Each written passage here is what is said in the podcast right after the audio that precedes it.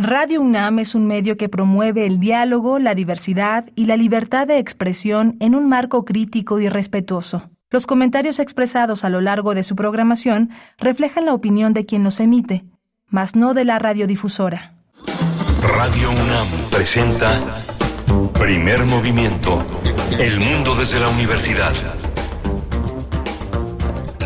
Días buenos días, estamos en primer movimiento, son las 7 con 4 minutos de la mañana.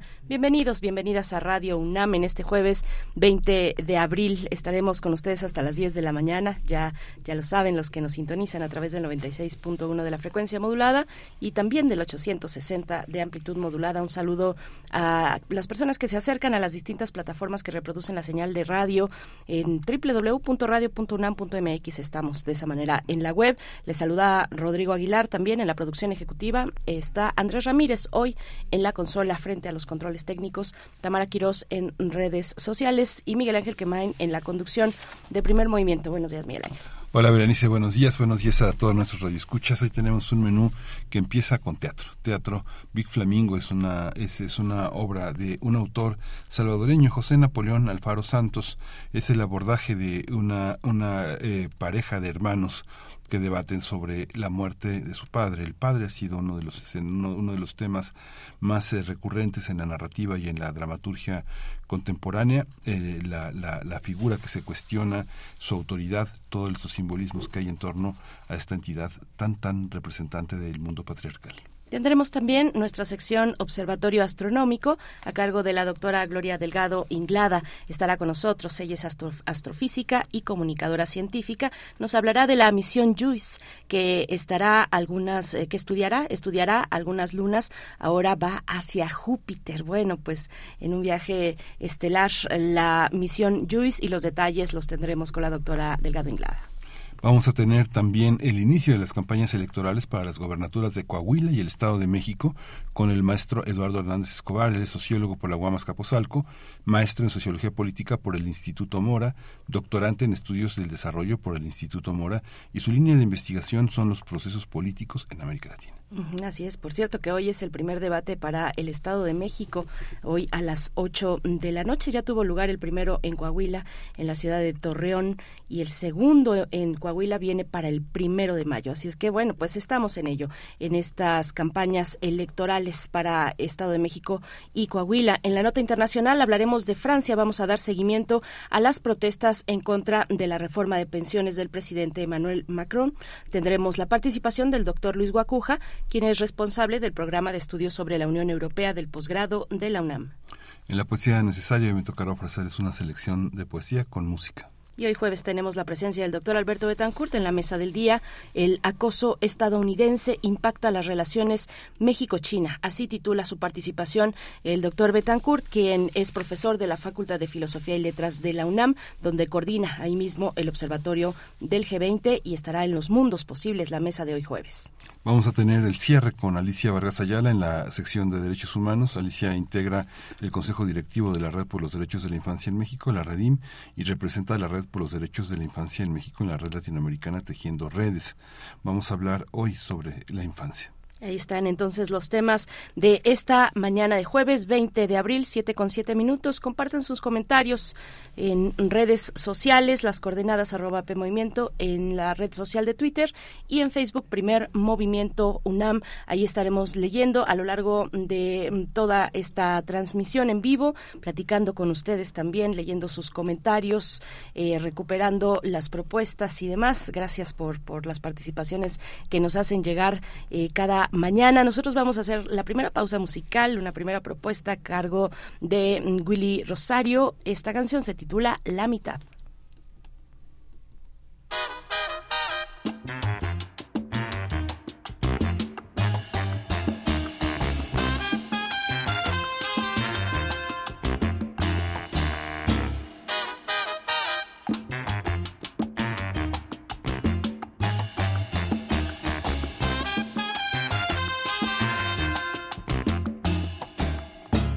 Cuando me doy cuenta que cruzo la calle y falta tu presencia y no está tu mano en mi mano franca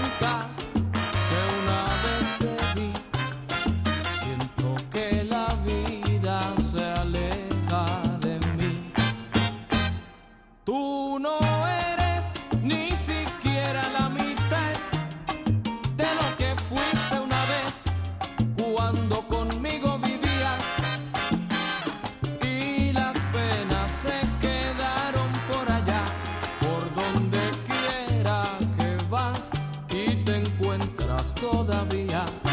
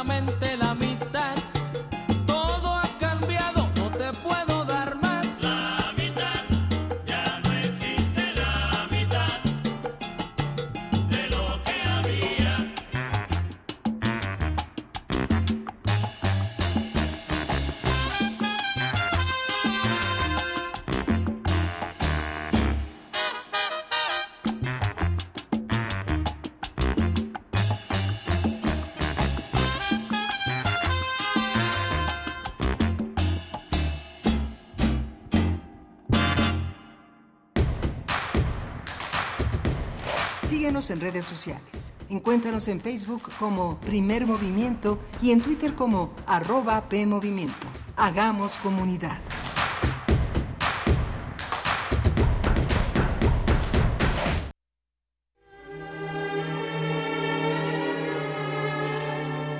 Teatro, teatro, teatro.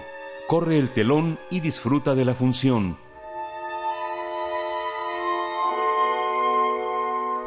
Big Flamingo es una obra de teatro que mezcla misterio y comedia.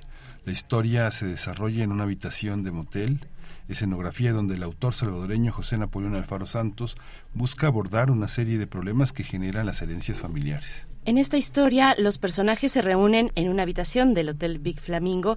Es este caso, eh, dos hermanos distanciados se juntan para resolver el misterio detrás de la inesperada muerte de su padre. Para lograr este objetivo recurrirán a Scarlett, una medium que promete contactar a un fantasma, para, a su fantasma para que Abril y Ali conozcan qué ocurrió y puedan procesar sus duelos. En esta obra de teatro, el dramaturgo busca envolver al público para presentarnos un final inesperado, donde nadie, pues obviamente nadie espera lo que va a van a descubrir los hermanos sobre la causa de muerte de su padre y donde Scarlett tiene más necesidades económicas que poderes para lograr su misión.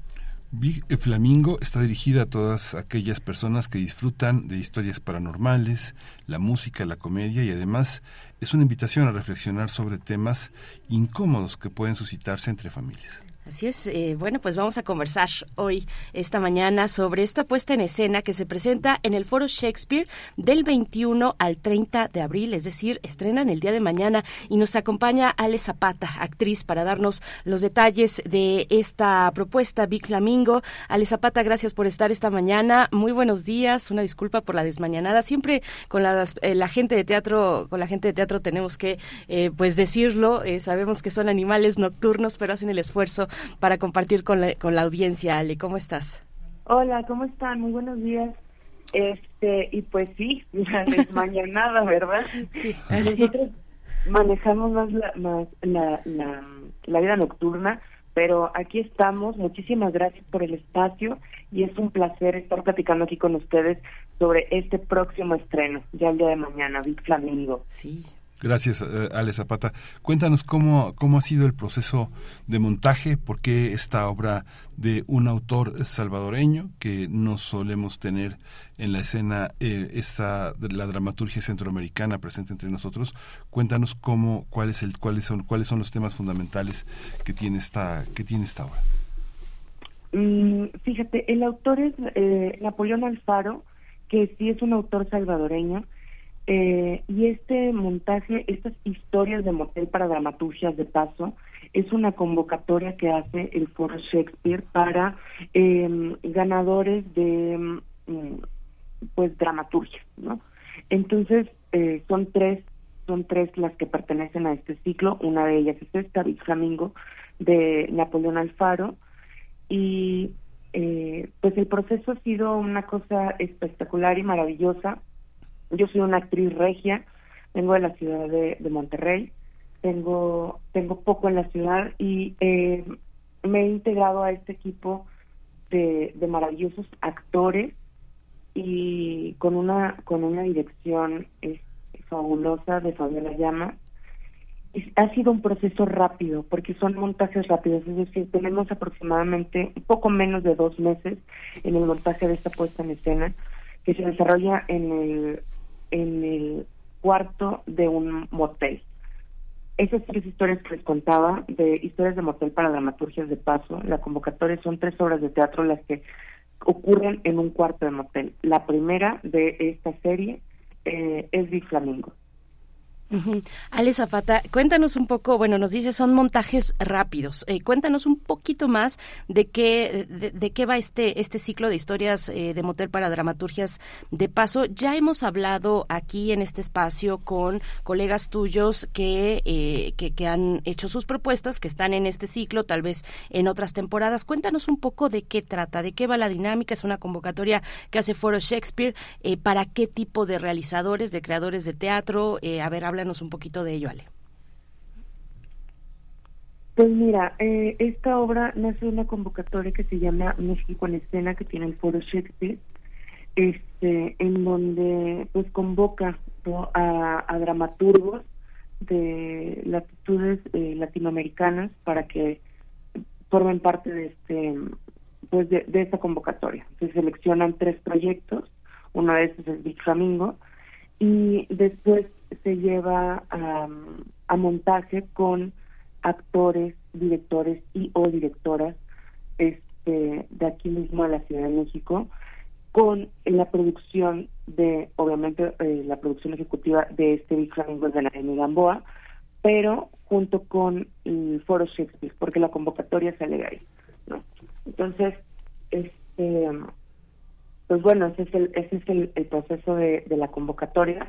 Me parece que se abre anualmente, este, y es para para dramaturgos que después eso genera trabajo para otros artistas escénicos como actores, directores, escenógrafos, etcétera, etcétera, etcétera. Mm, A a ver, me queda esta duda de, entonces es una convocatoria para dramaturgias.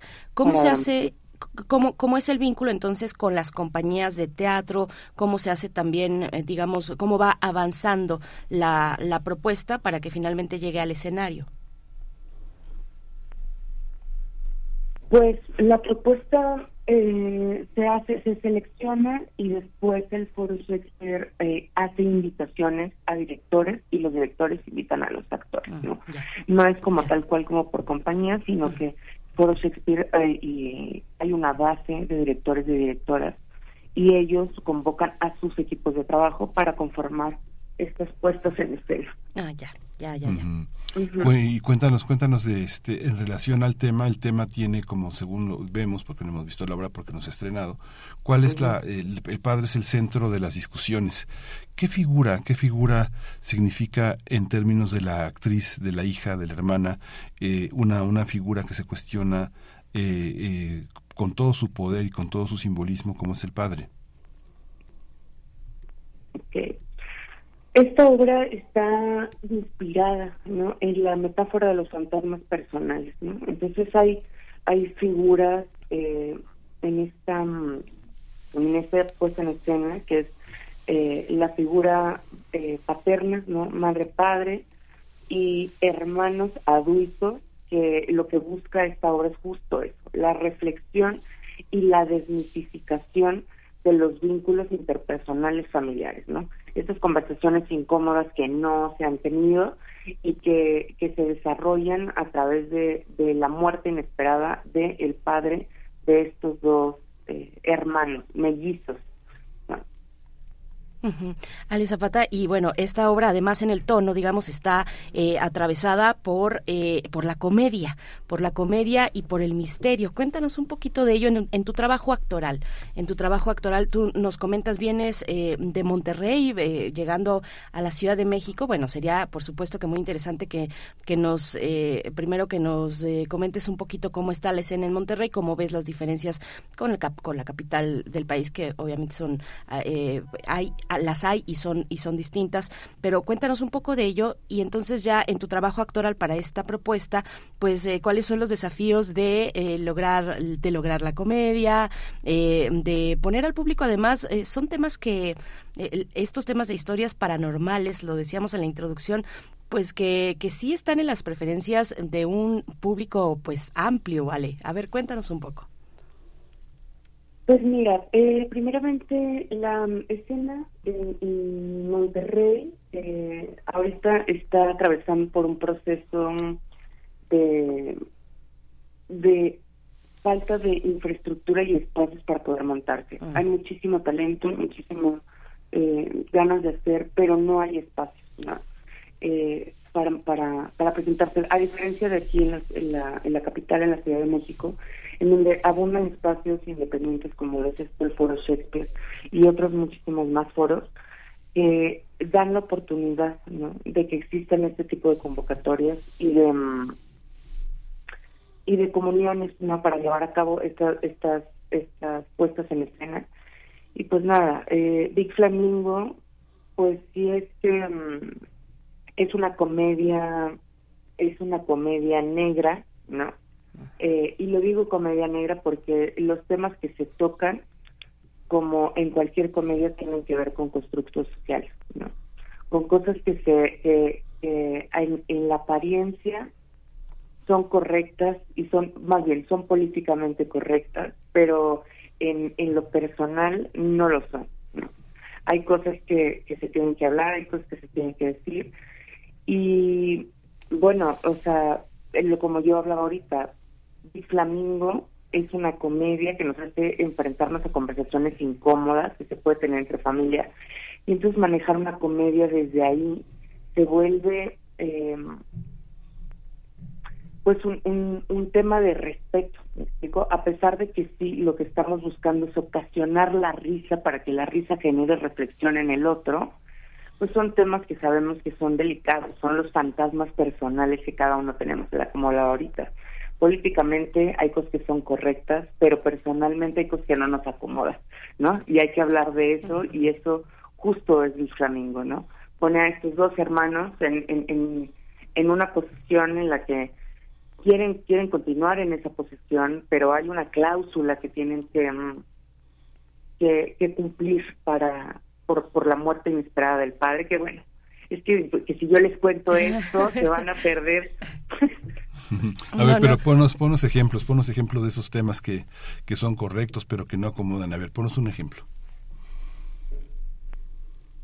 Pues la, la desmitificación de las figuras paternas, ¿no? O sea, hablando de estos, de estos eh, temas culturales, ¿no? Que ahorita están muy latentes, eh, el feminismo, el machismo, cómo hemos crecido como con esa eh, esa idea del deber ser, ¿no?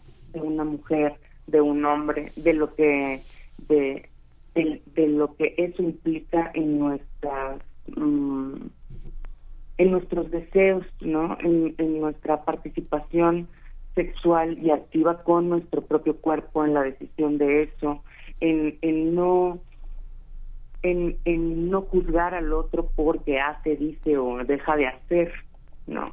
Que, tiene que ver con estos constructos sociales de hay que- eh, del deber ser, ¿no?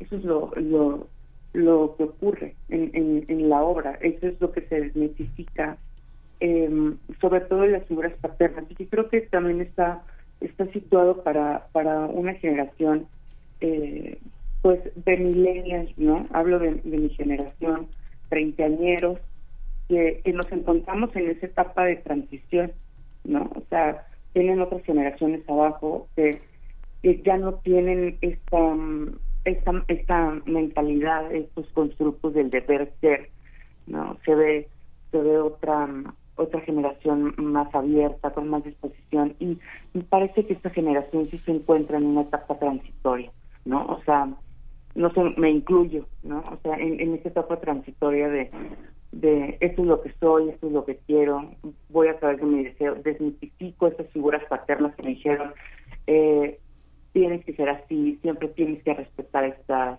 eh, a tus mayores que te llevan unos años, me explico, y a pesar de que ya le ha dado vuelta uno dice, bueno, yo hago lo que se me plazca, ¿no? Pero eh, en el inconsciente crecimos con eso, ¿no? Fuimos educados de esa forma.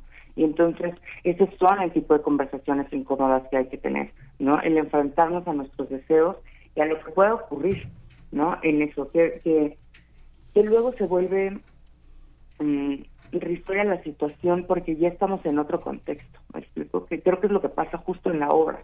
O sea, eh, por eso por eso hablo como de esa generación o sea nos encontramos en esa situación en donde desmitifican al padre que hace unas cosas que ellos dicen no lo puedo creer o sea no puedo creer que mi papá haga estas cosas no siempre siempre me ha dicho que sea correcto aparte es una figura pública cómo es posible que esté pasando y y bueno a, través de la de la medium no contactan al padre que está muerto y este y, y el padre desde la muerte regresa, ¿no? Como en Hamlet, a decirle a los hijos qué es lo que tienen que hacer, ¿no?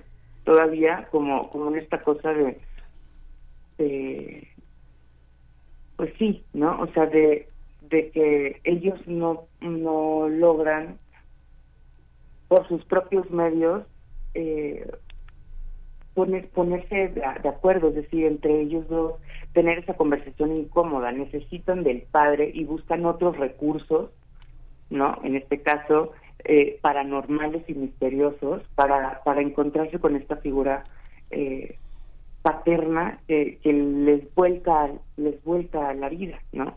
Es decir, yo siempre tuve esta imagen de un padre este correcto, ¿no? Eh, en el deber ser, en, en sí, o sea, pues es, es eso, ¿no? O sea, Sí, Ale, eh, bueno, pues qué, eh, qué, qué, qué, interesante lo que estás comentando, ponerlo también en términos de generaciones.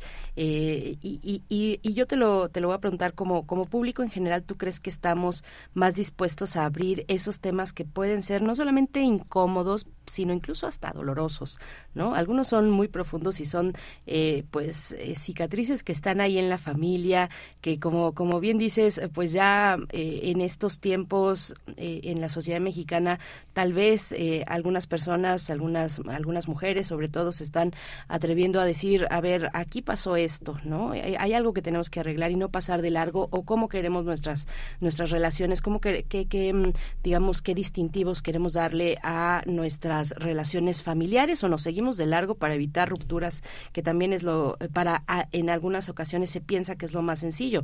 Eh, pero, pero bueno, ¿cómo lo ves desde el público? ¿Tú crees que estamos ya un poquito más abiertos, sin, de, sin que deje de ser incómodo y doloroso, pero un poquito más abiertos a explorar esos temas, eh, eh, pues que están ahí como un tabú eh, en las familias y que, y que están en todas las familias? Ahí se ve, en, en, digamos, desde, desde los, la lucha feminista ha puesto énfasis en esas cuestiones, ¿no? Lo personal, lo personal también es político y hay que abrir nuestras historias, en fin, porque tienen parte, hacen parte de la sociedad y de un fenómeno más amplio que está que está ocurriendo y que además nos está en el caso de, de las cuestiones de las mujeres, ¿no? O sea, aquí podrían ser tabúes de todo tipo, pero pero a ver, Ale, cuéntanos tú un poquito.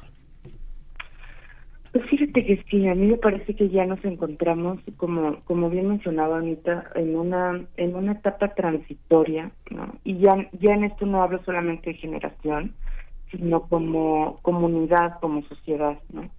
Me parece que esto de de la apertura que hay ahorita en, en redes sociales, la información continua que se tiene sobre temas como estos, nos hace estar un poco más despiertos, me parece que más sensibles, porque vemos esto con mayor eh, eh, velocidad, ¿no? Y aunque no lo busquemos, lo encontramos. Es decir, ya hay más personas hablando sobre esto que son sí tabúes, eh, no solamente para las mujeres, sino a nivel social, y que cada quien está en su propia lucha. Me parece que, que justo es eso, o sea, ya podemos visibilizar que a nivel comunidad cada quien se encuentra en su propia lucha por sus ideales, por lo que uno es, por lo que uno quiere y no por el deber ser, porque bien mencionabas ahorita, lo político es personal y a mí me parece que sí. Yo tengo ya 12 años dedicándome al Teatro Cabaret en Monterrey, ahora llegando aquí a la Ciudad de México, y es justo eso, es hablar de las cosas que nos duelen, es hablar de las cosas que no nos gustan. Y la risa es un, una excelente herramienta para justo hablar de estos temas incómodos, ¿no? O sea, para decir, sí, sí, sí, ¿no? Eh, yo sé que esto te duele, yo sé que esto, híjole, es bien incómodo, pero aquí estamos, ¿no? Aquí estamos y, y bueno, hay que tratar de, de, de, verlo y tomarlo de la mejor forma y me parece que la risa para liberar ese dolor es una muy buena herramienta para llevarlo a cabo. Y, y, y, y a partir de ahí me parece que, claro, estamos más dispuestos, es decir, se han abierto más plataformas para para estandoperos, para comediantes, ¿de qué hablan ellos? De situaciones del deber ser, de lo político que se hace personal y que no nos gusta, ¿no? y que decimos, ¿sabes qué? Cada quien eh, eh, en su lucha, en sus ideales, y entonces me parece que sí, me, me parece que estamos en un momento eh, histórico, en un momento transitorio, en un momento en donde decimos, eh, esto es de lo que hay que hablar, utilicemos las vías de comunicación que tenemos para hablar de esto. En este caso, eh, Big Flamingo, en, en este caso ustedes invitándonos a nosotros para hablar sobre estos temas, ¿no? Me parece que sí hay muchísima más sensibilidad para para para recibir esto y, y mucho menos resistencia para recibirlo no más sensibilidad y menos resistencia no en comunidad. Y el trabajo, el trabajo que este que van a hacer con esta con este montaje da para o- organizar otro otra otra exposición, otra otro montaje en otro espacio. Eh, Al- Definitivamente sí, porque mm, aparte está diseñado para una infraestructura eh, pequeña, es decir, de, de bajo presupuesto, ¿no? Es sabemos que, que, la escena en, México en general, bueno, también ha tenido sus, sus subidas y sus bajadas, ¿no? Pero es un texto que está bien sustentado, con un con, con una infraestructura donde se necesita un cuarto, una cama, una tele, una silla, ¿no? Que entonces fácilmente podemos mover eh, este mm, este espectáculo a otras otras instancias, ¿no? La intención es justo esa, la intención es, es llevar también este montaje a, al Salvador, ¿no? Con, el dramaturgo que están hablando para para hacer esta esta comunicación con con, con creadores eh, latinoamericanos, ¿no? O sea, cómo hacemos esta liga y unificamos discursos también, o sea, porque a pesar de que esto es una dramaturgia eh, salvadoreña, pues resulta que tiene bastante que ver con lo que nosotros vivimos también, ¿no? Aquí. ¿Cómo, cómo es que nos conectamos en esas narrativas? Entonces, bueno, la, la intención sí es justo esa, eh, conectarnos no solamente con otros espacios, sino también con otras instancias, con otros, con, con otras latitudes.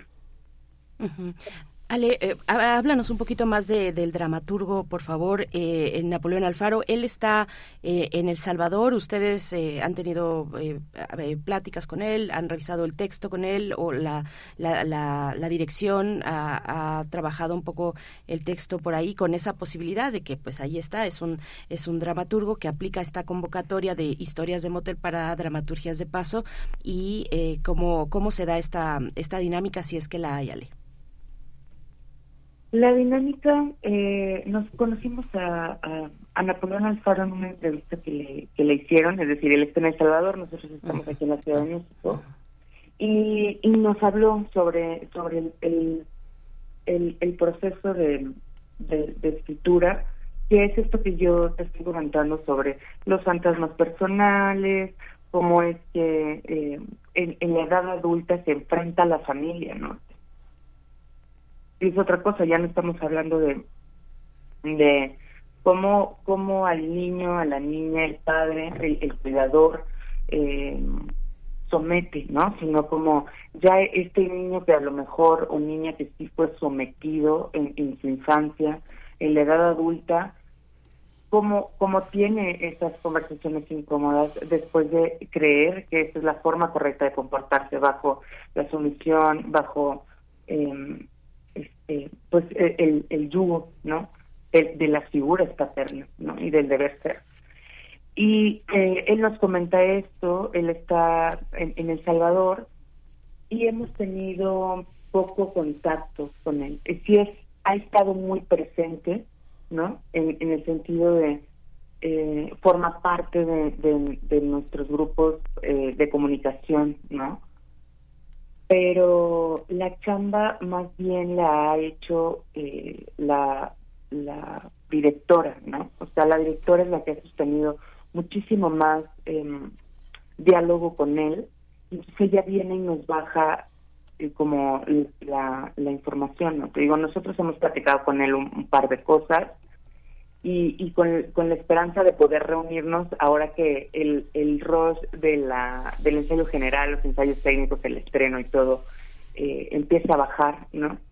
Y, y juntarnos, platicar, pero más bien la dinámica ha sido esa, ¿no? O sea, eh, nosotros hablamos con él en una entrevista que hizo el Foro Shakespeare y, y comprendimos, ¿no? Eh, desde su visión cuál era cuál era la línea de esta de esta obra y después la directora hizo lo propio, ¿no? Esa es la línea, pero nosotros vamos a hablar desde acá, con esto, pero con esta otra cosa, ¿no? Y ese ha sido el proceso con, con, con Napo Alfaro, Mm, qué- es qué maravilloso dramaturgo.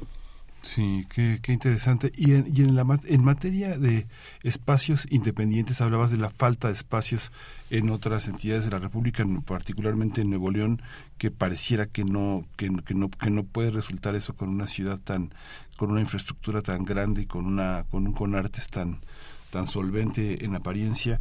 ¿Cómo, cómo observas eh, en, en la Ciudad de México la, la presencia de los espacios independientes? Ser independientes de qué se, normalmente se habla de, de tener una propia de tener una propia gestión cultural de participar de las de las promociones de apoyo del estado. Qué significa estar en un espacio independiente cómo lo vives tú como actriz ¿Cómo se vive estar en un espacio independiente? Bueno, este, en, eh, la, la diferencia, eh, como bien mencionabas ahorita, o sea, sí es, que, sí es que Monterrey es una ciudad que tiene mucha infraestructura, pero no cultural, ¿no? O sea, eh, Monterrey es una es una ciudad industrial. Monterrey es una una un- la, la gente que, decimos allá, ¿no? El, el deber ser, ¿no? El- lo que lo, de lo que hablábamos ahorita, lo que se construye a nivel social es eso es lo que hay que hacer y el, y, y a través de trabajo duro es que vamos a lograr las cosas. Aquí no se siente, aquí no se piensa, aquí se hacen cosas, ¿no? Entonces un poco creo que está, eh, eh, me estoy atreviendo a generalizar. Obviamente hay, muchísimas más, más colores, ¿no? Entre eso, pero hablo como de un general. Es, es un poco así. Entonces la sensibilidad para abrir espacios o para sostener más bien espacios independientes mm, no alcanza porque hay que cambiar, ¿no? Hay que, hay que, hay que llevar cosas, hay que llevar el pan a mesa, hay que hacer que, en el país es, igual, ¿no? Pero ah, yo ahora acá en la Ciudad de México eh, también lo veo por, por zona geográfica, es decir, es una zona árida. Monterrey es una zona árida, es una zona, eh, tiene, tiene zonas eh, desérticas, ¿no? Y, y la gente es más más áspera. Es, es como dicen son son más eh, son más tiros para adelante somos más más francotes porque no hay tiempo. O sea no hay tiempo de pensar no hay tiempo de sentir no la mayoría de la gente pen- eh, allá eh, piensa un poco así no eh, entonces difícilmente se sostienen espacios. Yo en los dos años que estuve trabajando allá eh, atravesé por por abridas y, y cerradas de espacios independientes que no duraban ni los dos años, ¿no? O sea, se caen. Entonces, llegar a la Ciudad de México y estar en un espacio independiente que no parece que es independiente, ¿no? Desde ahí dices, híjole, de- eh, eh, me, me hace llegar ese tipo de reflexiones, ¿no? Como la zona geográfica, como la forma en la que percibimos desde esas zonas geográficas las cosas, y, y, y bueno, abre un mundo de posibilidades. El Foro Shakespeare tiene 10 años, me parece un poco más de 10 años. A mí me, me, sorprende gratamente, claro, la, la, la forma en que los equipos de trabajo sostienen estos espacios independientes. Que eh, hay un público cautivo para, para los tratos, y no es el que se espera, por supuesto. Nos gustaría que fueran muchísimo más, pero está latente, me explicó, el, el teatro en la Ciudad de México está, está vivo. Yo ahora eh, me, me, me emociona, ¿no? O sea, me emociona después de venir de una zona árida en donde, bueno, éramos tres, cuatro monitos haciendo y, y diciendo, ¿no? Y buscando espacios, de repente ver acá y decir, hay 180 espacios independientes, eh, se sostienen, la gente va al teatro, eh, no la cantidad, vuelvo a repetir, no la cantidad que nos gustaría, ¿no? El, el- el trabajo un poco se vuelve todavía estable, pero bueno, eh, va avanzando, ¿me explicó? Eh, la gente aquí mm, lo sostiene, está, está ¿cómo, cómo decirlo? En- entregada, ¿no? Apasionada por el quehacer escénico, en, en cualquiera de las áreas, ¿no? Llámese dirección, actuación, dramaturgia, los mismos técnicos de los teatros. Ayer que estábamos en el en el en el montaje técnico, eh, es gente que le gusta lo que hace, ¿me explico? No es gente que está por el deber ser y eso hace que las cosas tengan y eso hace que, que, que uno avance y perfile per- perfile senderos para para continuar. Ale, pues muchas gracias, Ale Zapata, por acá una, eh, bueno, también una, una radio escucha que es paisana tuya, la Selene, nos dice, coincido con Ale con todo sobre el Monterrey. Bueno, pues ella nos escucha desde allá. Gracias, Ale, mucha suerte, mucha mierda también. Eh, Big Flamingo, bajo la dirección de Fabiola Llamas, se presenta del 21 al 30 de abril, los viernes 20 horas, sábados 18 y 20 horas, domingos 18 horas, eh, en el foro Shakespeare que se encuentra en Zamora número 7. Zamora número 7 en la colonia Condesa en Ciudad de México.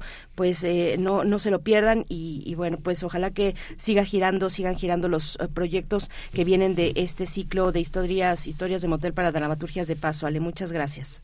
No, hombre, muchísimas gracias a ustedes por el espacio.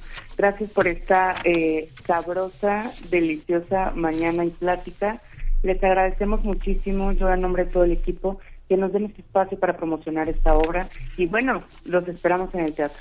Muchas gracias. Gracias, Ale. Nos vemos en el teatro. Pues bueno. Nos vemos. Hasta pronto. Ahí Buenos está. días. Hasta pronto. Pues vamos a ir con música. Sí, solamente decir que la- eh, más información en el foro shakespeare.com es la página electrónica donde pueden eh, pues encontrar todos los detalles de esta propuesta y del ciclo en general, Miguel Ángel. Sí, sí. Vamos a ir con música. Vamos a escuchar de Josian Log, Cha Cha Cha.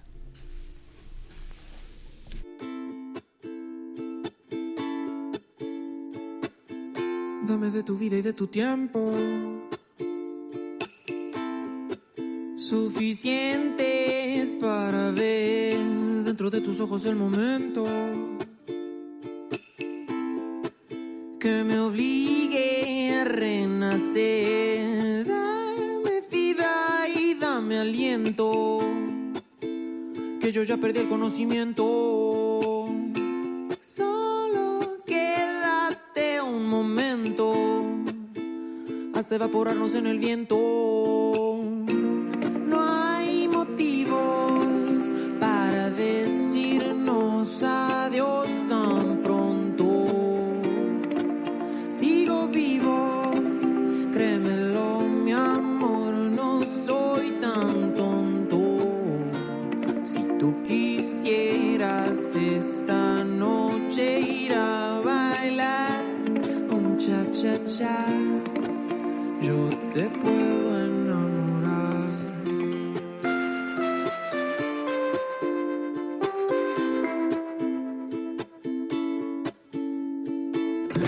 Dame de tu vida y de tu tiempo. Oh, que te quiero conocer. Déjame sentir el movimiento. Oh, de tu cuerpo al florecer. Dame vida y dame aliento. Que yo ya perdí el conocimiento.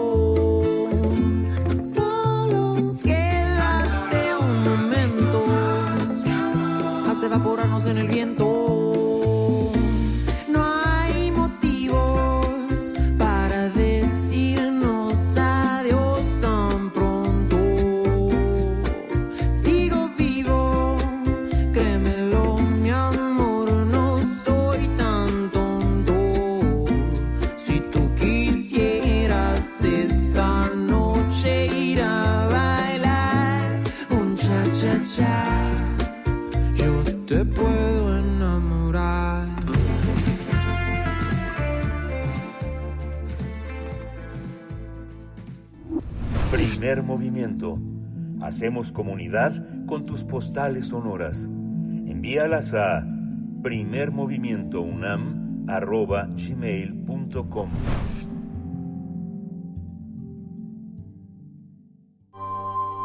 Del brazo de Orión al universo.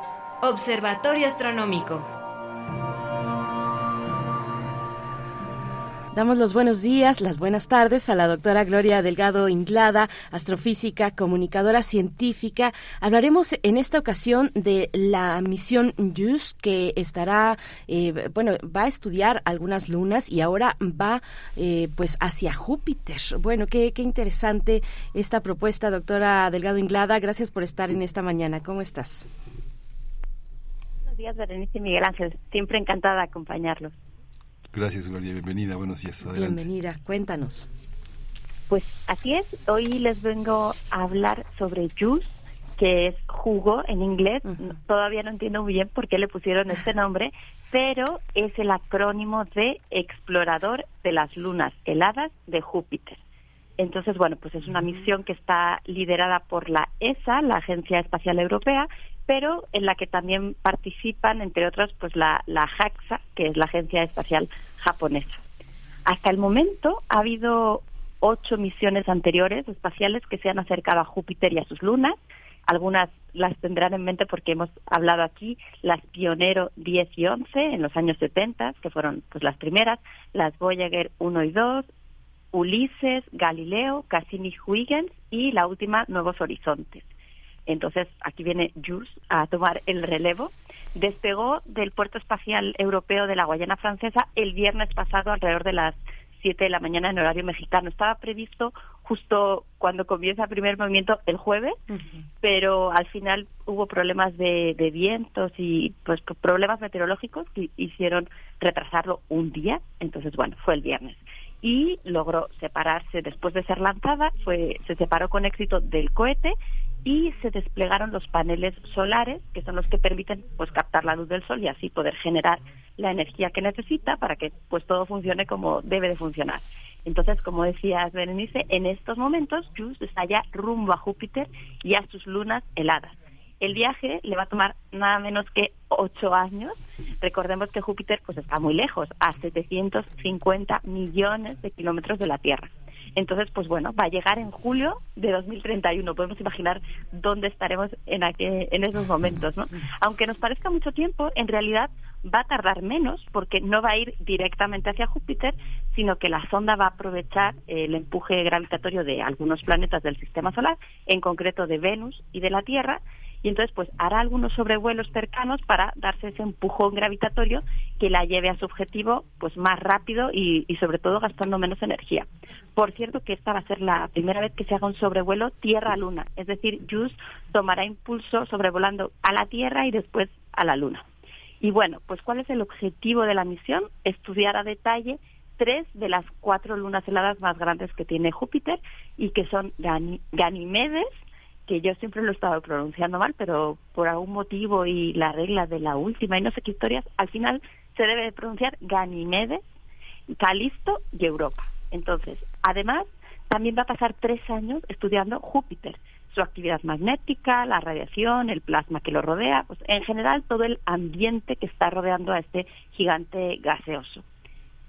Ha costado 1.600 millones de euros la misión. Este es un dato interesante para, bueno, pues podemos comparar con otras misiones. Y, y algo más importante aún, ¿a qué preguntas quiere dar respuesta JUICE? Pues, por ejemplo, quiere saber por qué Ganimedes es tan particular.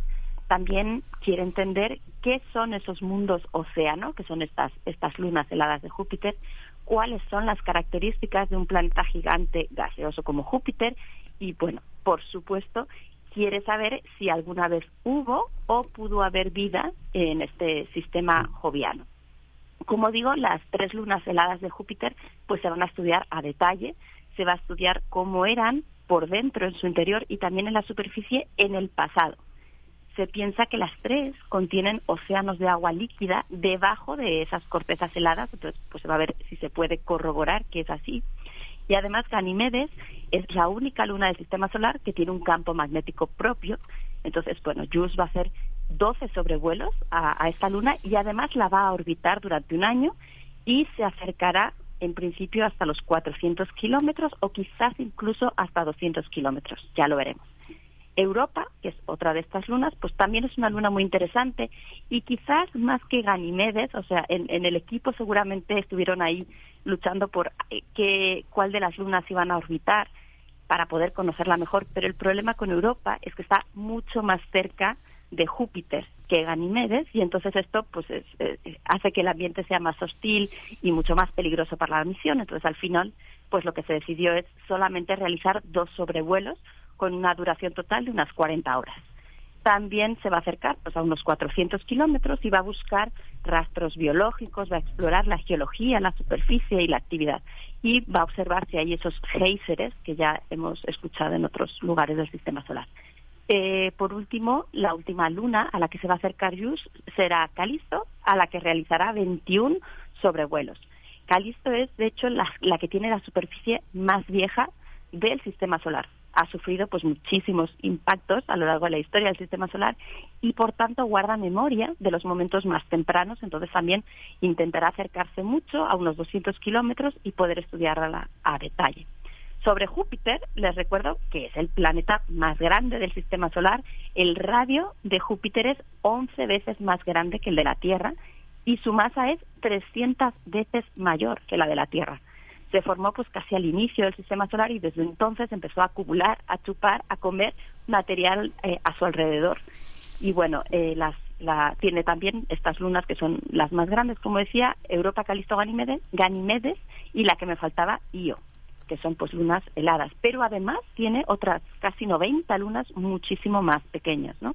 Entonces, una de las cosas que aprovechará JUICE para hacer también es estudiar esa gran mancha roja que seguro han visto en imágenes, que está en el planeta Júpiter desde hace más de 100 años y de la que, bueno, se sabe que es un gran anticiclón, pero hay otras cosas que no se saben, por ejemplo, cuál es su composición. Entonces, pues intentará obtener pistas al respecto. Sobre los instrumentos, pues la sonda lleva 10 instrumentos y además un experimento que se llama Pride y que hará medidas usando radiotelescopios de la Tierra, en la Tierra, ¿no? Y además, pues bueno, lleva instrumentos pues para estudiar la radiación infrarroja, ultravioleta, submilimétrica, lleva una cámara, por supuesto, para tomar fotografías, un láser, un magnetómetro para estudiar el campo magnético, un interferómetro. Entonces, como digo, se, harán imágenes, pero también se harán mapas con mucha resolución, se podrán ver montañas, cráteres, géiseres, entonces estudiarán todas las propiedades geográficas y también todo el ambiente, todo el alrededor de, de, Júpiter y de estas lunas.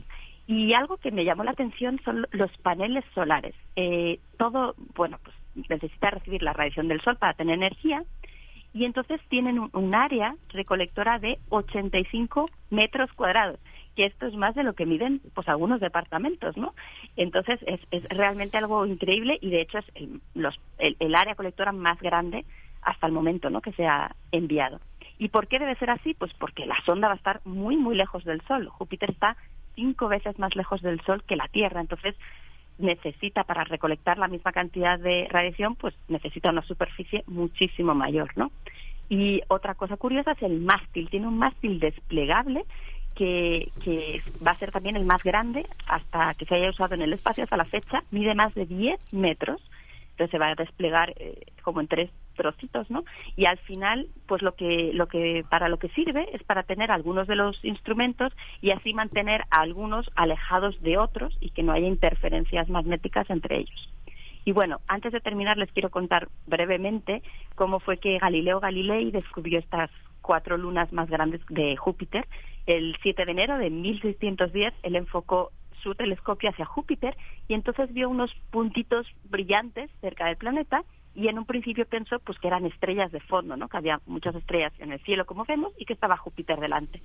Pero como era curioso, siguió observando varios días después y vio que había cambios, ¿no? Que esos puntitos se movían y además no le cuadraba de la forma que él creía con sus cálculos de cómo se tenía que mover Júpiter. En principio era Júpiter el que se debía de mover eh, sobre ese fondo de estrellas.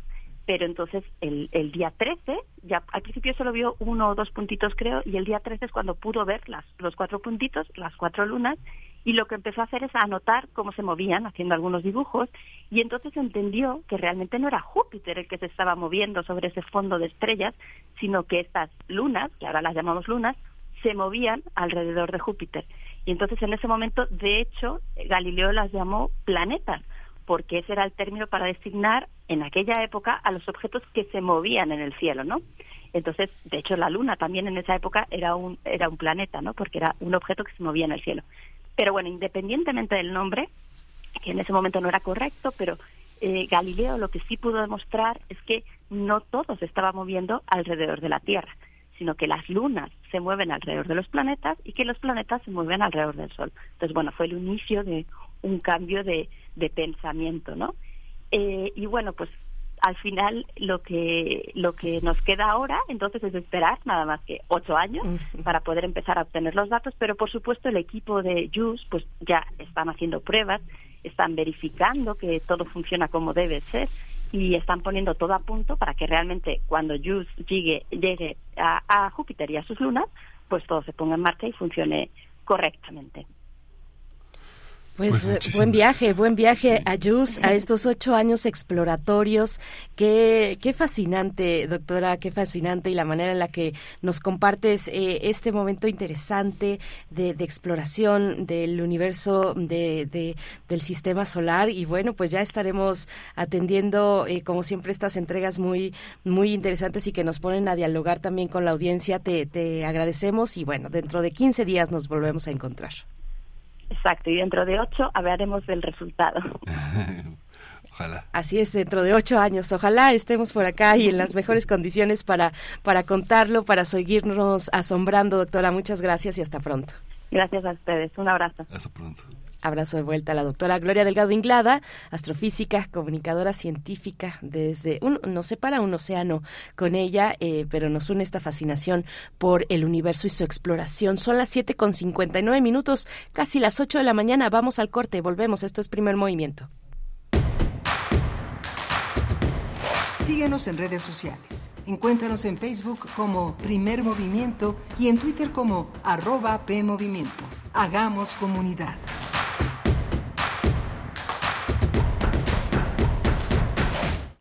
...96.1 de frecuencia modulada... 860 de amplitud modulada, transmitiendo desde Adolfo Prieto 133 en la Colonia del Valle.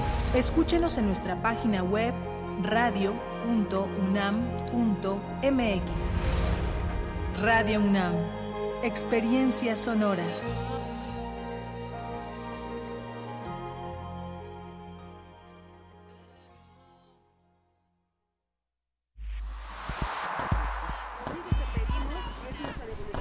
Un mundo raro. Posverdad, pospandemia y pospatriarcado. Una producción de Radio UNAM y la Unidad de Investigaciones Periodísticas de Cultura UNAM. Lunes, 12 del día. 96.1 FM. Experiencia sonora. A la humanidad le tomó miles de años crear la palabra, otros milenios más para establecerla de forma escrita, unos siglos para imprimirla y algunas décadas para que naciera el libro. Este invento merece celebrarse. Celebra la fiesta del libro y la rosa con las transmisiones especiales de Radio UNAM.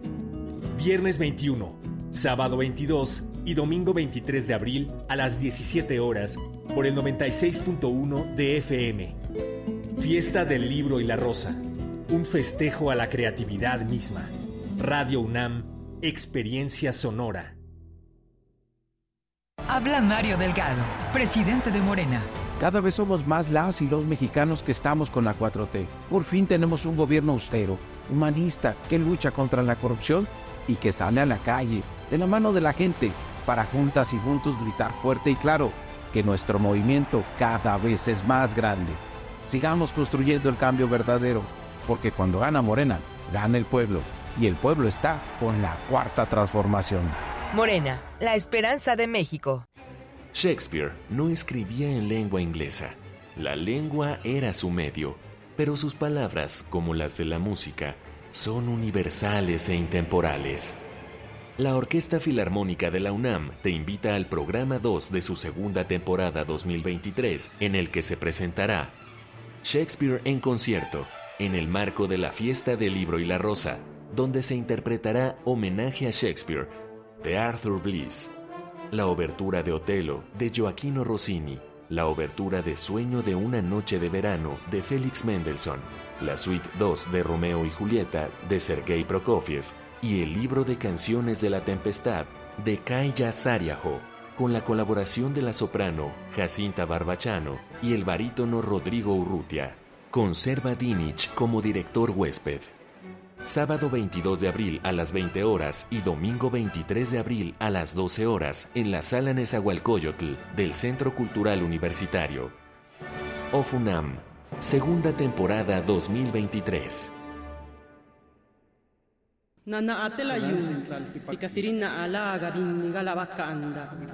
Deja que las voces pluriculturales invadan tus oídos. Calme Cali. Séptima temporada. Todos los jueves a las 10 horas. Por el 96.1 de FM. Retransmisión domingos 15.30 horas. Calme Cali. Una coproducción del Programa Universitario de Estudios de la Diversidad Cultural e Interculturalidad de la UNAM y Radio UNAM. Experiencia sonora. Encuentra la música de primer movimiento día a día en el Spotify de Radio UNAM y agréganos a tus favoritos.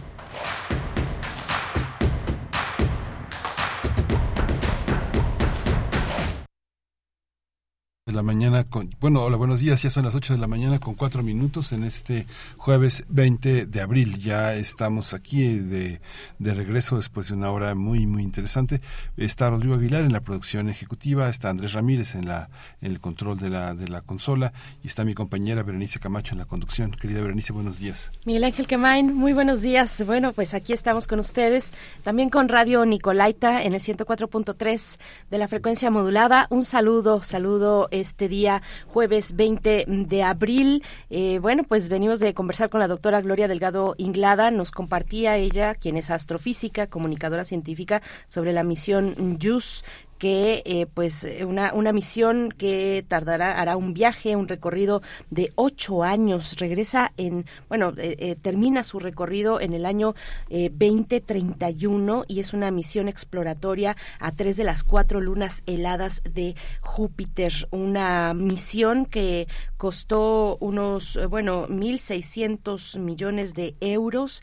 Y bueno, precisamente hablando de, de, de estas cuestiones de explorar el universo, pues la la, noticia que está en estos momentos cuando una cuando la sonda eh, la, exploración también la nave eh, Starship de, de, de, este magnate eh, Elon Musk este cohete no tripulado de la empresa SpaceX de Elon Musk pues se reporta la noticia de su explosión de su explosión este jueves 20 de abril esto en pleno lanzamiento bueno precisamente ahora que estuvimos conversando con la doctora Gloria Delgado Inglada pues prácticamente mientras conversábamos es que está eh, ya eh, girando y bueno recorriendo el, esta noticia eh, pues eh, pues sí este este Starship esta nave que acaba de experimentar o que experimentó eh, este día lo que se llama un desmontaje rápido no planificado.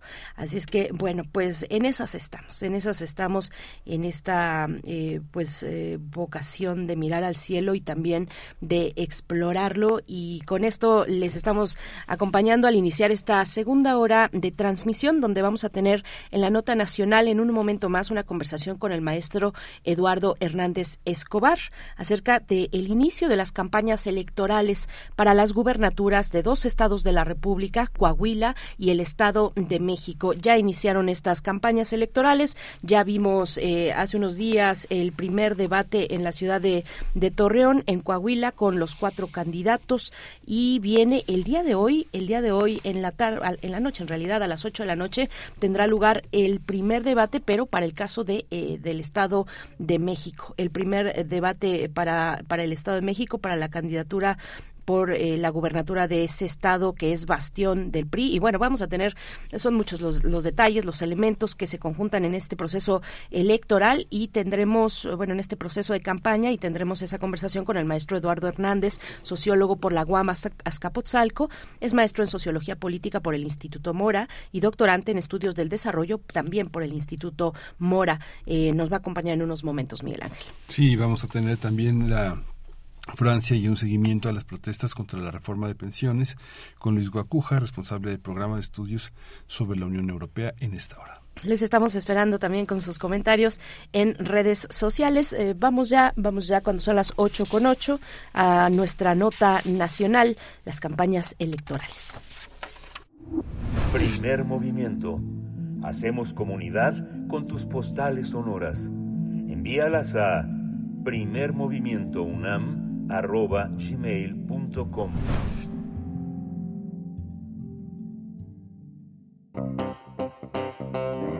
Nota Nacional.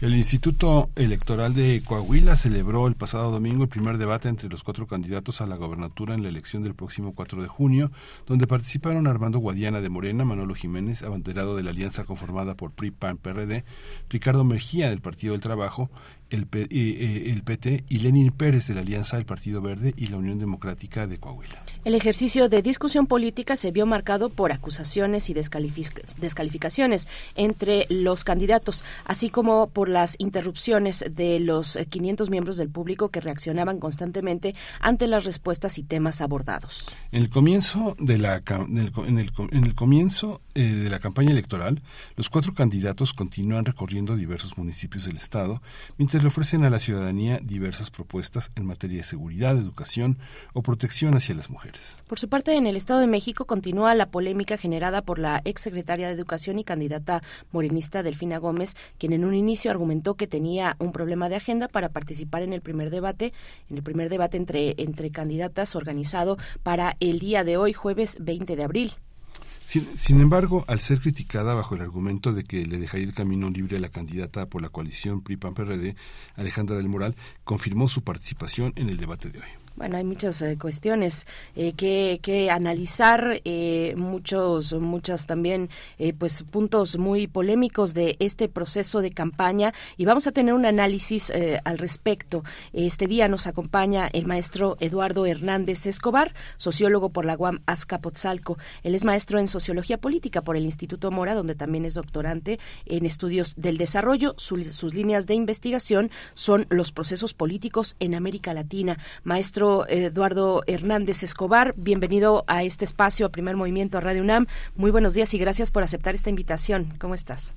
Hola, buenos días. Muchas gracias por, por la invitación. Este, eh, y bueno, pues ya listos para el inicio de las campañas de estas elecciones del 2020. Sí, Eduardo, empecemos por Coahuila. ¿Cómo observa el panorama en este estado que ya hubo un primer debate y una participación muy activa de la ciudadanía?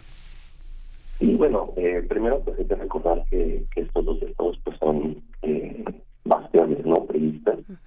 Eh, y una de las características que tiene pues en el caso de Coahuila es que la coalición de, de, de Morena eh, pues tuvo ahí una ruptura no entre lo que es eh, Armando Guadiana y Ricardo Mejía que pues bueno obviamente por conflictos eh, personales eh, pues eh, dividieron no la, la alianza entre Morena PT y además también eh, eh, el verde ecologista pues va, va separado y esto pues le ha dado bastante ventaja al candidato de, la alianza, ¿no? De, la oposición del PRI, PAN y que es este Manolo Jiménez.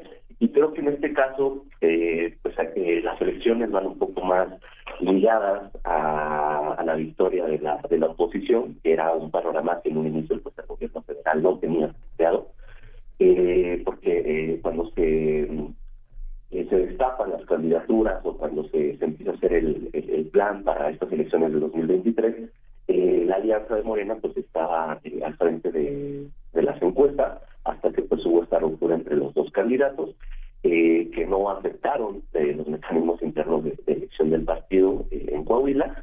Y bueno pues esto ha, ha- hecho que el candidato del PRI, no recordemos que se hizo ahí un pacto y se le iban a dar estas gobernaturas al PRI en la alianza va por México, eh, pues bueno, lleva, lleva bastante ventaja, ¿no? Además recordemos que las dos ciudades más importantes, tanto Torreón como Saltillo, eh, pues también están gobernadas por el PRI. Entonces aquí, eh, pues al parecer eh, van a tener esa ventaja, menos que haya ya una, eh, eh, que en los debates a lo mejor alguno de los candidatos, tanto de Morena como del PT, puedan ir adelantando, pero bueno, aquí parece que, que el PRI de alguna u otra manera va a poder seguir sosteniendo eh, pues la gobernatura, aparte de que pues, tiene bases y tiene cuadros pues, mucho más sólidos de lo que puede tener Morena, ¿no? Por tantos años que lleva eh, gobernando este estado. Con sus grandes diferencias, el Estado de México también es bastión priista. ¿Cómo ves, eh, profesor maestro Eduardo Hernández, cómo ves lo que, lo que, cómo se está dando la campaña eh, con dos candidatas, dos candidatas eh, mujeres, a diferencia de Coahuila, ¿no? Que los cuatro son hombres.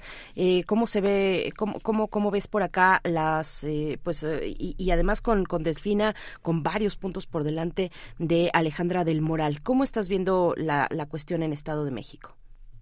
Sí, bueno, realmente aquí, eh, pues la alianza de, de Morena, eh, pues en realidad sí lleva una, una gran ventaja, no lleva cerca de 18 puntos, la última encuesta que, que publicó el financiero, pues le daba ese- esos puntos de ventaja a, a Delfina sobre el moral. Eh, y bueno, yo creo que aquí pues sí el panorama es totalmente distinto, ¿no? Sobre todo por los mecanismos también y los cuadros y toda la organización que tiene Morena en el Estado, que además eh, va a tener el apoyo también de, de todas las personas que, que están justo en el gobierno de, la Ciudad de México, pues, obviamente por una cuestión geográfica que está ahí este, muy cercana.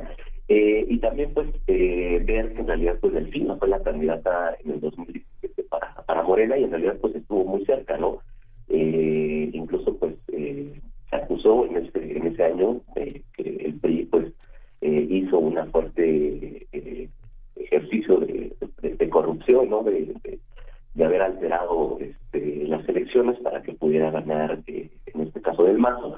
Y yo creo que aquí, pues sí, Morena tiene un poco el panorama más claro, ¿no? De lo que va a suceder. Eh, evidentemente, pues el Estado de México, a diferencia de Torreón, está en otra dimensión porque es el padrón electoral más, más grande. Sería la primera vez en la historia que el gobierno, bueno, desde que el gobierno de la Ciudad de México este, tiene elecciones, que el partido en el poder en la Ciudad de México va a ser el mismo que va a estar en el Estado de México. Entonces, pues bueno, es un panorama eh, diferente, porque además también, recordemos, les, vuelvo a repetir, se hizo un acuerdo para que el PRI pusiera sus candidatos y el PAN va a poner este, el candidato presidencial, pero también el panorama, o dependiendo de las elecciones o de los resultados que hay ahorita en las elecciones, sobre todo en el Estado de México, también va a poder este, tener más fuerza el PRI, ¿no? Si es que llega a, ganar en el Estado de México, que ahorita parece difícil, porque además pues eh, es un contexto totalmente diferente al que teníamos en el 2017, porque Morena ha estado trabajando en sus bases, ahora tiene la ventaja de que pues eh, el gobierno federal ya está apoyando también eh, de manera indirecta o muy directamente, no dependiendo quién lo, quién lo observe, eh, a, la, a la candidata de, de Morena, Delfina Gómez, que claro, había sido acusada pues eh, por muchas situaciones de, corrupción, de haberle quitado parte de la nómina a los trabajadores de- del municipio de Texcoco, pero pues bueno, eh, teniendo detrás todo el aparato eh, pues, del gobierno federal y sobre todo pues que es una figura eh, pues que ya estuvo no en, en, la en la boleta hace cinco años y pues que estuvo eh, a nada de, de ganar esas elecciones. ¿no? Entonces creo que aquí el panorama es totalmente diferente, a menos que pasen algunas otras catástrofes electorales, lo más probable es que Delfina eh, sea la primera gobernadora de- del Estado de México. Eh, y pues bueno, Alejandra del Moral,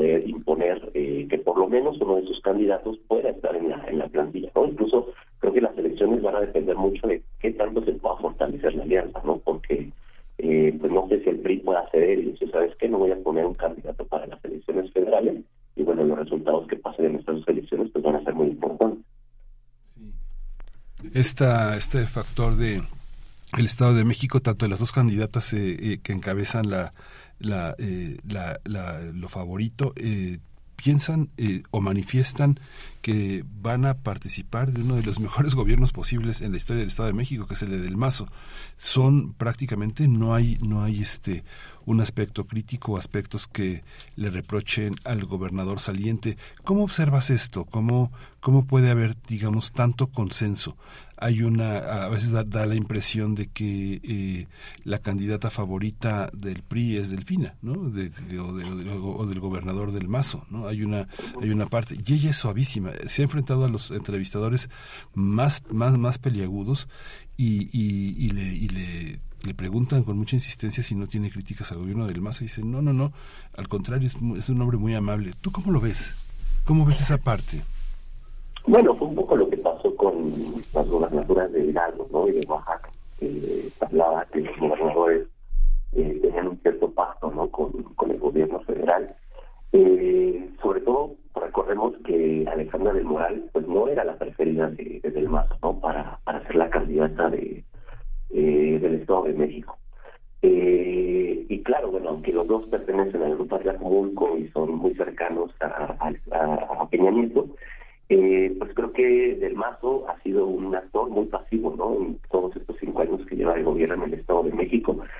Eh, y esto permite de alguna u otra manera que, pues, su participación más activa o, más importante dentro de las elecciones sea no hablar, no, no opinar, no poner en marcha toda esta maquinaria electoral, este partidista que tiene el PRI. Eh, pero no sé si sea un pacto que se ha hecho por el gobierno federal o simple y sencillamente eh, es como su línea, ¿no? El del mazo, pues para los que viven o para los que hemos vivido en el Estado de México, eh, pues nos queda muy claro que es un gobernador pues muy opaco, ¿no? A diferencia de la figura mediática que le generaron a, a Peña Nieto, porque también del Mazo pues no es una figura, yo creo que se quiera eh, postular, ¿no? Para alguna otra, otro, otro cargo público, sobre todo la, la presidencia. Entonces yo creo que en ese aspecto pues su principal aporte a, a a la candidata de Morena Delfina pues es la pasividad con la que se está normalizando. Eh, por las características eh, estructurales y partidistas del PRI en el Estado de México, me parece muy difícil que del mazo se desmarque, ¿no? Eh, evidentemente, pues él va a permitir o va a facilitar que todos estos mecanismos de organización, espacios, publicidad, pues puedan ser eh, detonados por, por este Alejandro del Moral, pero pues él evidentemente no va a tener una participación tan activa, ¿no? Como incluso lo vamos a ver en, en los próximos meses, va a tener Claudia Sheinbaum eh, con Delfina eh, Gómez, eh, seguramente pues va, van a, activar ahí todos los mecanismos posibles, al igual que los otros eh, candidatos ¿no? que va a poder tener Morena para la presidencia, van a estar activamente apoyando a Delfina. Eh, y es algo que al parecer del Mazo no, va a estar haciendo con Del Moral, eh, y eso pues yo creo que sí va a dar una gran ventaja ¿no? a lo que puede ser, por ejemplo, Coahuila, donde eh, el gobernador eh, pues evidentemente sí va a poner toda la, la carne al asador para poder mantener esa gubernatura y en el caso del Estado de México pues parece ser que del Mazo pues justamente su principal virtud pues es esta, no, no estar o ser un actor más pasivo de lo que pudo haber sido eh, Peña Nieto como, como presidente cuando eh, del Mazo pues entró a la, a la presidencia. Entonces yo creo que eso va a ser un punto muy importante que tenemos que observar, que del Mazo pues va a ser un, un actor este distante hacia, hacia lo que van a ser las elecciones. Y eso pues claro, eh, porque también él entiende que el hecho de que Delfina y su grupo político de Texcoco pues puedan llegar al poder, eh, pues ahí también le puede le puede afectar,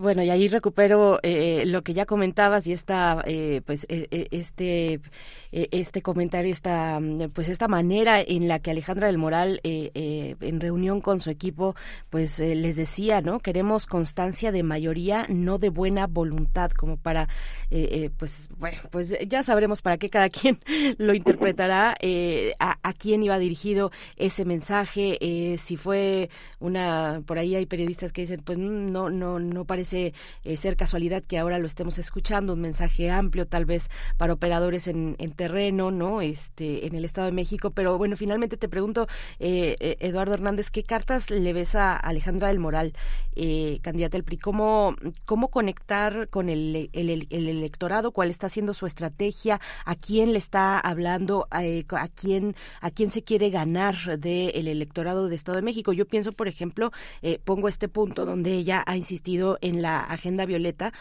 ha propuesto la agenda violeta y lo que está proponiendo ahí es regresar al Estado de México lo que el gobierno federal ha quitado o eh, sustituido de alguna manera en términos de, de cuidados eh, de salud también, ¿no? Dice regresar el seguro popular, estancias infantiles, escuelas de tiempo completo, ¿no? Es decir, revertir lo que ha hecho el gobierno federal. ¿Cómo, cómo lo ves con, con estos discursos, con estas propuestas? ¿A quién le habla? ¿A quién le interesa espabilar en el electorado del Estado de México? Eh, bueno, una de las cosas que yo creo que va a tener que hacer este, Alejandra del Moral, eh, principalmente eh, las elecciones pasadas, eh, los municipios principalmente que le dieron la victoria a, a- al PRI, pues fueron aquellos municipios eh, que no están en, en el conurbano, ¿no? De la, de la Ciudad de México. Eh, ahora, después de las elecciones intermedias, pues esto se modificó, porque sobre todo eh, municipios como Tlalpan, Tlahuizpiluca, Notizapán, Naucalpan, eh, pues los ganó la alianza por parte del, de- del PAN. Eh, y por otro lado, pues está como el oriente de- del Estado de México, que en Nezahualcóyotl, Ecatepec, que pues están gobernados por, por Morena. Entonces yo creo que una de las cosas que tiene que hacer eh, de moral es eh, pues generar una agenda eh, que le permita eh, seguir manteniendo estos resultados que tuvo eh, la alianza en las elecciones pasadas, sobre todo las municipales, ¿no? Eh, que le permite pues ganar eh, este- estos, estos municipios que siempre han sido muy importantes, que ahora pues van a estar de su lado, porque claro, son municipios gobernados por el PAN, eh, que varios de esos municipios se los quitaron a Morena, no como Naucalpan, por ejemplo, eh, y yo creo que ella tiene que hacer todo lo posible pues por ganar estos municipios, ¿no? Porque a lo mejor los municipios más separados del conurbado, que además pues son los que más votos le, le entregaron al PRI en las elecciones del 2017, eh, pues probablemente ahí tenga una cierta ventaja sobre la China, ¿no? A diferencia de, de lo que pueden ser eh, las elecciones del 2017. Entonces yo creo que la agenda que va a tener Alejandra del Moral va a estar muy fuerte, sobre todo en esta, en esta parte de- de la- del Estado de México. Eh, y una de las cosas, o uno de los discursos que ha estado manejando, pues es la parte del salario rosa, ¿no? que le dio muchos resultados a Del Mazo eh, y que ha sido como un, eh, decirle a las mujeres ¿no? del Estado de México que si pierde el PRI, pues se les va a recitar estos, estos apoyos.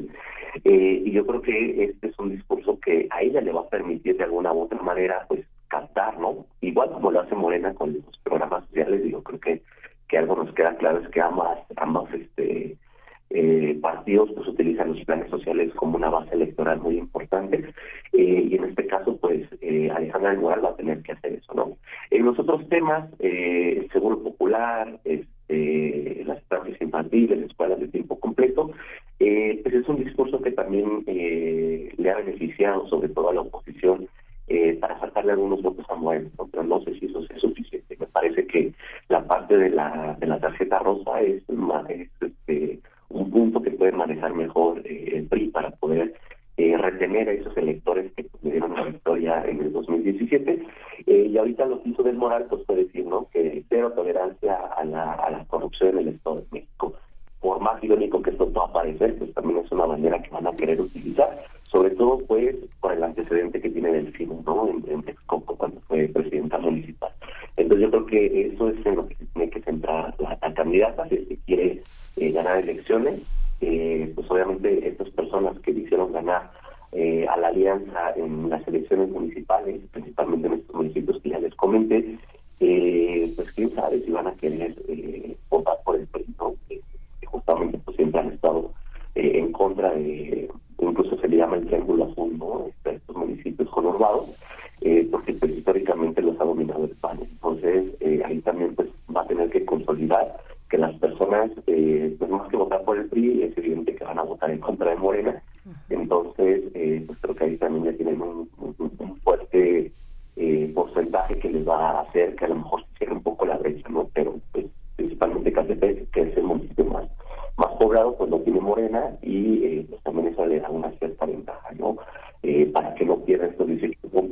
queda de aquí a, a las elecciones. Ujú. Y esta, ¿tú consideras que Delfín, a pesar de que ya había estado en la boleta y que había debatido y que había luchado por eso, eh, es, es, una, es una candidata que tiene detrás todo un aparato para gobernar? Eh, el liderazgo, eh, el conocimiento que tiene sobre el Estado de México, a veces cuando uno la ve, la ve debatir, la ve eh, expresarse, pareciera que es un lugar que no conoce, ¿no? Da esa, esa impresión. Igual es una impresión que tengo yo, pero me da la impresión de que muchos de los grandes problemas que están en el Estado de México, pues son el, el crisol de los grandes problemas del país en una en una población tan heterogénea. Es, es como muchos estados, el Estado de México. ¿Tú lo tú percibes que hay una en su plataforma de propuestas eh, hay un conocimiento profundo de los problemas en el Estado de México? Creo que, o sea, Delfina, una de las cosas que tiene, pues, es un, respaldo, ¿no? De, este grupo textoco, ¿no? Entre los cuales está Encinas, por ejemplo. Eh, que en realidad, pues, son personas que no, o sea, que conocen el Estado de México, conocen esa parte del Estado de México y que le pueden apoyar y, sobre todo, respaldar en cuanto a, a- a- al discurso que, que Delfina va a utilizar. Eh, sí, como, como bien lo, lo mencionas, el Estado de México son muchos estados de México, ¿no? Eh, Texcoco eh, es un municipio eh, pues, que si bien está cerca de la Ciudad de México, es totalmente diferente a lo que pueden ser los municipios conurbados. Eh, y el hecho de que a lo mejor su discurso no impacte en estas zonas más cercanas a la Ciudad de México puede afectar en la cuestión electoral. Pero creo que las bases y sobre todo este estos cuadros que ahora ha estado trabajando Morena durante estos años eh, le van a dar un respaldo mucho más importante de lo que tenía en, en el 2017, ¿no? Eh, justamente en el, en el debate que se va a hacer el día de hoy, Delfina Gómez no quería participar, ella decía que no iba a participar en el debate, sin embargo, pues al final decidió que sí, sí iba a participar porque sabe que es muy importante eh, ser un, un agente activo, ¿no? Ser un- una candidata que esté ahí presente y más allá eh, pues del discurso de que conozca o no al Estado de México, eh, pues yo creo que va a ser muy importante el trabajo que hay en las bases y sobre todo en los grupos eh, políticos que hay detrás de ella, ¿no? Eh, y creo que eso va a ser lo, lo más importante. Eh, obviamente Alejandra del Moral pues tiene mucho más experiencia, ¿no? Este, es fue dirigente del PRI, eh, es del grupo Atlántico, que pues, es el, este, el- el grupo prioritario, predominante en el Estado de México, y creo que en ese aspecto la candidata del PRI sí tiene mucho más bases, ¿no? Mucho más, eh, digamos, la estrategia, ¿no? Tiene una mucho mayor dinámica eh, partidista de lo que puede tener este, Delfina, pero pues ahora Delfina va a tener todo el apoyo de- del gobierno federal, ¿no? Entonces esto le puede apoyar más allá de que ella parezca eh, no conocer el Estado de México, me parece que tiene también un equipo de campaña pues que tiene mucha experiencia, recordemos que algunos de los grupos que le están apoyando para para, para todo lo que es la las redes sociales, lo que es la cuestión de publicidad, pues es un grupo que está dirigido, por ejemplo, por Monedero, ¿no? que es eh, es español, que, que también eh, ha trabajado pues, con otros gobiernos progresistas en América Latina, como los, los Fernández, ¿no? en Argentina, con Evo, y entonces esto también pues, le permite tener eh, otra experiencia, ¿no? que, que realmente tiene un, un grupo de respaldo, eh, sobre todo en la cuestión de comunicación, que le va a ayudar mucho, que tiene mucha experiencia, y eh, pues además de todo el apoyo que va a tener de, de la jefa de gobierno de la Ciudad de México, porque también muchas de las personas que ahora pertenecen a los programas sociales de la Ciudad de México van a apoyar este, la campaña del Estado de México, ¿no? Entonces es algo que también eh, va, va a permitirle a Delfina eh, eh, pues tener otras condiciones, ¿no? Pesar de eso, en 2017 casi gana, ¿no? Recordemos que eh, en la noche ella iba adelante hasta que se hicieron los, los este, el conteo de los municipios más periféricos del Estado de México fue que remontó del mazo, pero pues creo que esto le, le permite ahora, no más allá de que ella parezca no tener un conocimiento eh, sobre el Estado de México, me parece que todas las bases, todos los grupos eh, o agentes que la van a respaldar sí lo conocen bien. Entonces eso podría ser una gran ventaja. Pues Sí. maestro Eduardo, un, un último un último comentario respecto pues a Coahuila están en este periodo de la campaña, este periodo interdebates, el próximo debate, eh, bueno el primero tuvo lugar el domingo pasado, el siguiente, el segundo viene para el primero de mayo, si no me estoy equivocando en la fecha, creo que no, creo que sí es el primero de mayo. Eh, eh, eh, eso para para cerrar, cómo ves este momento, cómo cae el debate de muchas acusaciones en eh, entre los candidatos, cómo cae ese tipo de debate en, en la población, en Coahuila. Y, y nada más un comentario por acá, antes de irnos a Coahuila eh, eh, eh, y, de, y de despedirnos también de esta conversación, nos dice por acá un, radio escucha, eh, nos hace notar algo que ya se, se ha dicho, se ha visto, ¿no? Si uno se mete a, la, a, las redes sociales de Alejandra del Moral, perdón, verá que, es, que, que, incluso la imagen que maneja en, sus redes sociales, la imagen de su campaña, los colores que le acompaña, que le acompañan no son colores priistas. Pareciera que se ha desmarcado al menos en la imagen de, de, de, de una, eh, digamos, imagen claramente priista y, y mete otro tipo, una gama muy distinta de colores, se pone también con las banderas del PAN atrás eh, o, o- con otros colores que no son identificables eh, directamente con el PRI. No sé, nos, nos pone por acá un radio escucha ese elemento. Yo me acabo de meter a la, a la cuenta de, de, de Alejandra del Moral en Twitter y efectivamente eh, es una campaña multicolor y su lema es gobernadora valiente, es lo que dice Alejandra del Moral. Pero bueno, eso, eso ahí como, como detalles de estas cuestiones también que están en la campaña, maestro. Eh, pues la cuestión de Coahuila, ¿cómo ves este periodo interdebates? Bueno, en el caso de Coahuila creo que lo, el debate, o sobre todo pues la- las acusaciones, eh, más que centradas en el candidato eh, de la alianza, ¿no? del PRI, del PRD, que es Manolo Jiménez, eh, se ha concentrado más en los otros dos candidatos, no tanto Mariana como Mejía, que entre ellos dos pues, se han estado atacando porque justamente lo que quieren es sacarle los votos al, al, al, eh, al que en su momento pues estuvo en su coalición. ¿no? Entonces creo que ahí es muy importante esta parte. Eh, Coahuila recordemos que también eh, pues es un estado que no tiene no ha tenido alternancia, eh, que también tiene una base muy fuerte, a pesar de que es uno de los estados eh, donde el PRI pues ha sido acusado más de corrupción, incluso apenas creo que el gobierno de Estados Unidos ha regresado este, al estado de Coahuila recursos no que, que habían sido incautados este, eh, a gobiernos pasados de, de Coahuila y esto pues eh, podría ser una buena herramienta para, para ir en contra de, de Manolo Mejía, ¿no? Sin embargo, eh, pues creo que los otros dos candidatos de Morena y de PT pues están preocupando más por eh, acusarse mutuamente. Recordemos que Jiménez eh, pues fue no parte del gabinete de, Mejía, perdón, fue parte del gabinete de, de Manuel López Obrador y no salió de las mejores formas, ¿no? Entonces esto también permitió que hubiese una ruptura. Guayana pues tampoco es como un político eh, es popular, evidentemente, pero no es este político que a lo mejor uno pensaría que tiene todo este eh, este discurso, ¿no? Esta como presencia política que podría a lo mejor llamar a que las personas en Coahuila voten eh, por él.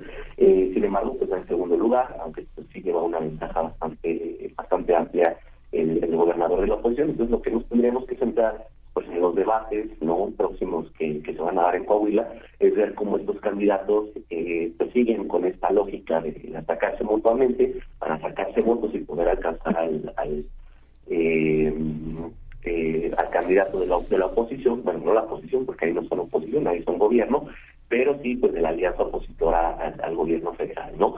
Incluso me parece que también los propios mecanismos de, Morena a nivel federal eh, han aceptado ¿no? eh, esta desventaja que, están perdiendo en el, en el estado de Coahuila eh, y pues justamente creo que eh, lo que tienen que hacer en los debates es eso, ¿no? Ver cómo articulan un discurso eh, que les permita, primero, sacarle votos al que se los quitó, ¿no? Que fue el- eh, ya sea el de PT o el de Morena, y después de eso, pues tratar también siempre de utilizar este discurso de corrupción de los gobiernos pasados, ¿no? Porque es algo que está funcionando mucho en el Estado de México, ¿no? La gente pues lo que quiere es sacar al PRI, y en el caso de Coahuila, pues eh, este discurso pues no se está eh, fortaleciendo tanto, ¿no? Como podría ser en el Estado de México. Entonces hay que ver en los debates cómo eh, tanto Armando eh, Guayana como Ricardo Mejía eh, articulan su debate si es contra eh, Manolo Jiménez o es entre ellos, ¿no? Y esto es lo que justamente hace que la, la, la oposición en ese estado pues ahorita esté dividida y eso pues, pues al único que le da ventaja pues es al, eh, al candidato de- del PRI ¿no? Entonces eso sí hay que tener eh, mucha o hay que ponerle el ojo a esos debates para ver cómo van a articular ellos este eh, pues sus argumentos, ¿no? Sobre todo, eh, si va a ser entre ellos o en contra de, de Manolo Jiménez. Sí, pues muchísimas gracias, maestro Eduardo Hernández Escobar, sociólogo por la UAM, maestro en Sociología Política por el Mora, doctorante en Estudios de Desarrollo por el mismo instituto. Muchas gracias por su participación y agradecemos, este, eh, espero que con- conversemos pronto. No, muchas gracias a ustedes por haberme invitado y pues bueno, estaremos al pendiente de, de qué sucede en estas elecciones. Gracias. Muchas gracias. Hasta pronto, eh, maestro Eduardo Hernández. Bueno, por acá eh, comentarios también. Hay muchas personas que nos escuchan desde el Estado de México que están viendo la campaña, que seguramente, bueno, pues algunos verán verán en este día jueves el primer el primer eh, eh, debate entre entre las candidatas a la gubernatura del Estado de México a las 8 de la noche. Pues sí, va a estar muy interesante. Vamos nosotros a hacer una pausa, una pausa musical, 8 con 38 minutos, a cargo de la argentina Nati Peluso. Esta canción que suena al fondo es Buenos Aires.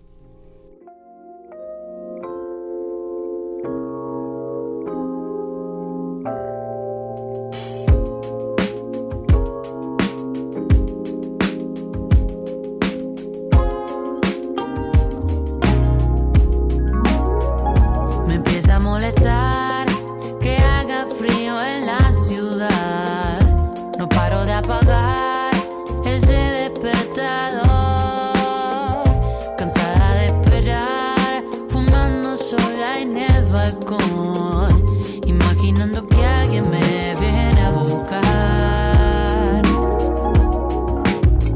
Conozco esa pesada sensación de soledad. Pero ¿a quién esperamos? Melancolía barata en la televisión. ¿A dónde va? Eso es lo que rezamos.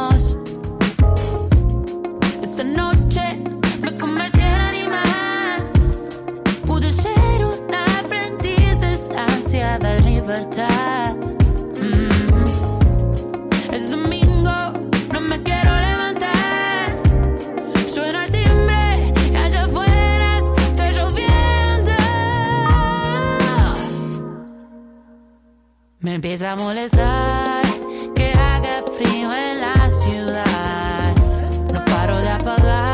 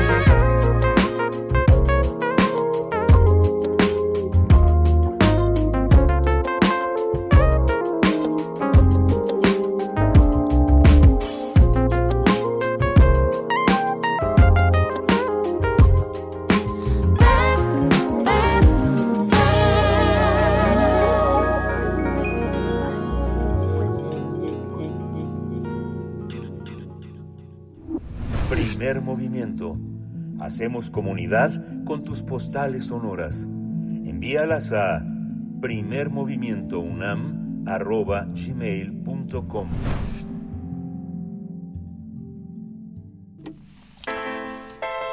Nota Internacional El Consejo Constitucional de Francia avaló la polémica reforma de las pensiones del gobierno mediante un fallo que representa una victoria política para el presidente Emmanuel Macron. Sin embargo, en los últimos días se incrementaron las protestas masivas ciudadanas, por lo que las autoridades se han visto obligadas a reforzar la seguridad en, eh, en, en, varios, en varios puntos, especialmente en la capital, aunque aseguraron que no actuarán con represión para respetar los derechos a manifestarse. Emmanuel Macron firmó la legislación sobre la reforma de pensiones que valida aumentar la edad de jubilación de 62 a 64 años. Además, el pasado lunes pronunció su discurso televisado sobre la reforma de las pensiones por lo que en respuesta más de 24.000 franceses volvieron a manifestarse en las calles de París. El ministro del Interior de ese país, Gerard eh, Darmanin, informó que han sido detenidos alrededor de 60 manifestantes. Sin embargo, aceptó que la situación es mucho menos tensa, dijo, que en semanas anteriores. Esto cuando se anunció mm, es la propuesta. Macron justificó la medida afirmando que trabajar más significa producir más riqueza para su país. No obstante, reconoció que la sociedad francesa no acepta la reforma y lamentó que no haya un consenso a favor pues vamos a conversar, a tener una charla sobre la situación en Francia ante la promulgación de la reforma de pensiones y las protestas en las últimas semanas. Este día nos acompaña el doctor Luis Guacuja, responsable del programa de estudios sobre la Unión Europea del posgrado de la UNAM. Eh, para dar seguimiento a este tema, doctor Luis Guacuja, como siempre, muchas gracias por aceptar esta invitación, por estar con la audiencia de primer movimiento. Bienvenido, ¿cómo estás?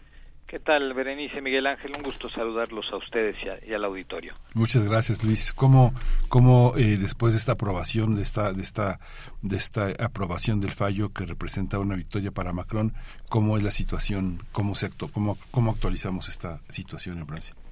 Bueno, pues eh, primero hay que hay que mencionar que precisamente el, el, día de ayer se cumplieron ya tres meses de, de protestas de gente en las calles, ¿no? Eh, por esta reforma de pensiones que ha tenido varios varios capítulos. Uno uno de ellos una esta polémica aplicación de de, la posibilidad de que el, el, el, presidente pase por decreto una una reforma cuando no tiene la mayoría eh, en, en la asamblea no muy criticada esta esta postura eh, de Macron es cierto que otros presidentes de todos los colores partidistas también han echado mano de este artículo 49.3 de la Constitución. Y, y, y, bueno, pues ahora el, el último paso fue esto, pasar el asunto por el Consejo Constitucional para darle otra vez esta, eh, digamos, esta característica de legalidad eh, pero eh, quizá hay que mencionar que el, el, debate y lo que se está viendo en las calles hoy, el asalto a la bolsa también en, en, la capital francesa, las protestas que no cesan, eh, un, ayer un, un, huevo que le aventaron a, Emmanuel Macron en la cabeza, en fin, eh, eh, la discusión parece que ya no es eh, el tema de la reforma en sí.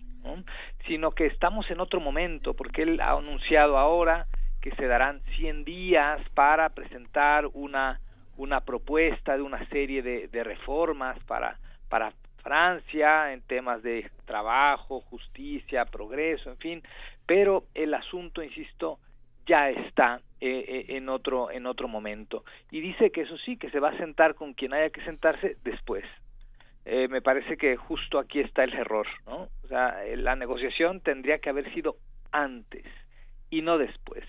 Se ha empecinado, se ha obsesionado con este tema el presidente francés, por ahí en medio pues estuvo de gira, fue a visitar al presidente chino Xi Jinping porque sabe aprovechar bien este tema de la diplomacia de la seducción que le, que le sale bien, ¿no? Eh, dando por ahí algunas declaraciones siempre eh, polémicas que en, en, otros tiempos pues le, le, le hacían ganar adeptos, ahora no, ahora hay un enojo generalizado, constante, persistente, extendido y se han roto los hilos comunicantes con distintos sectores de la sociedad y tarde o temprano este tema le va a pesar a Emmanuel Macron y si no a él, pues eh, habría que preguntarse cuál es el proyecto, ¿no? Él, este, digamos, eh, tiene la comodidad de haber ganado las elecciones presidenciales para un segundo periodo, pero ¿qué sigue?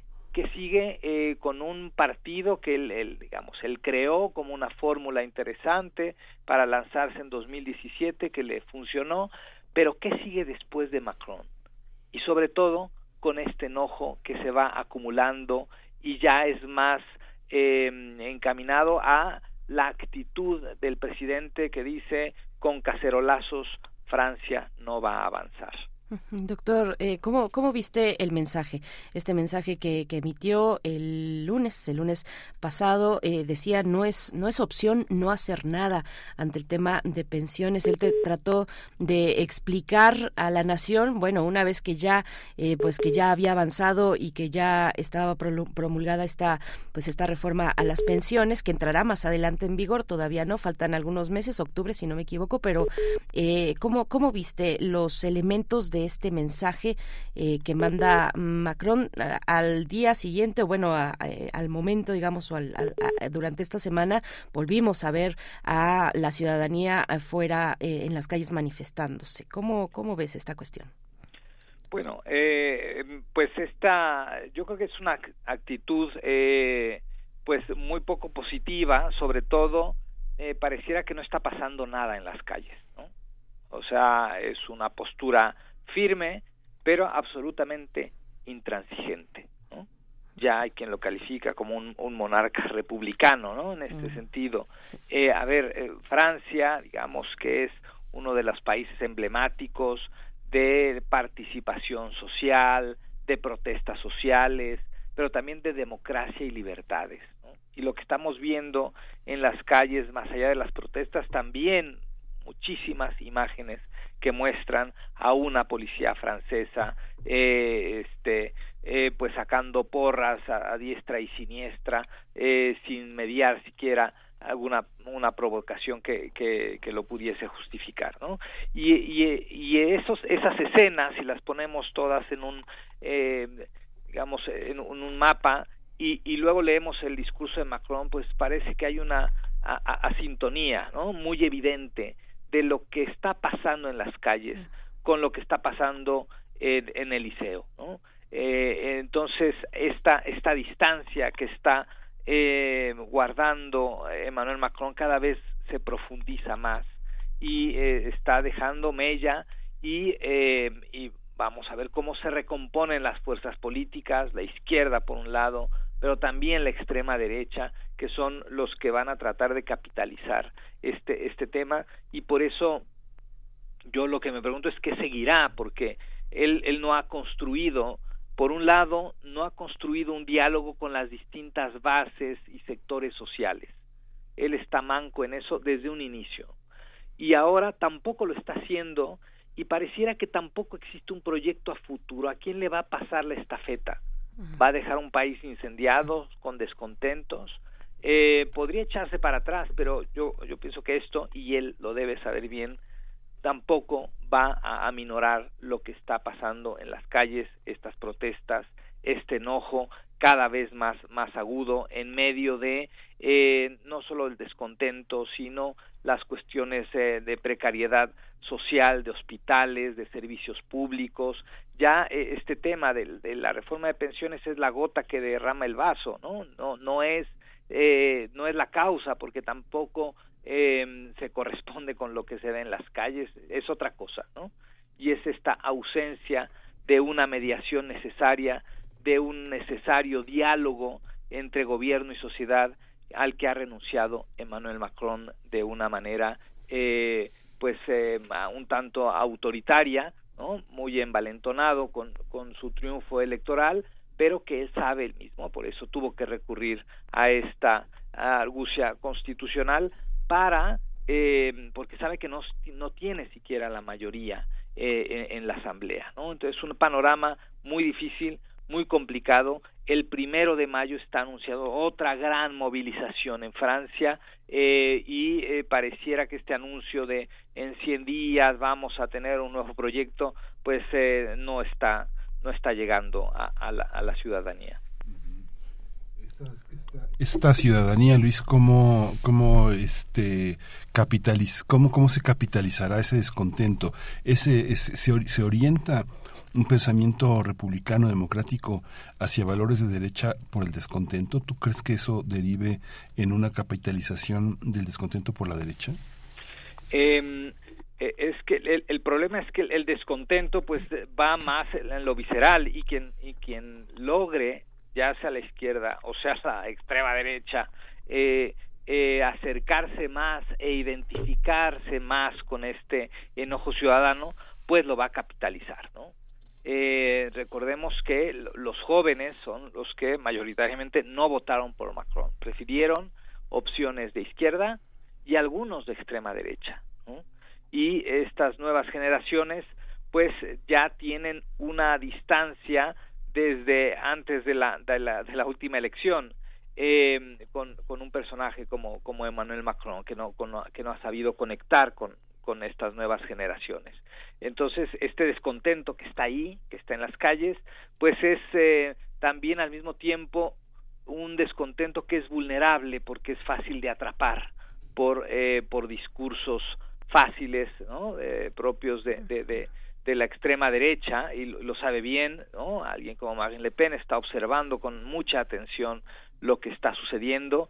Eh, la, izquierda de, de, por su parte, eh, pues sí, tratando de identificar este movimiento en las calles con, con el movimiento de, de esta izquierda más, eh, eh más radical.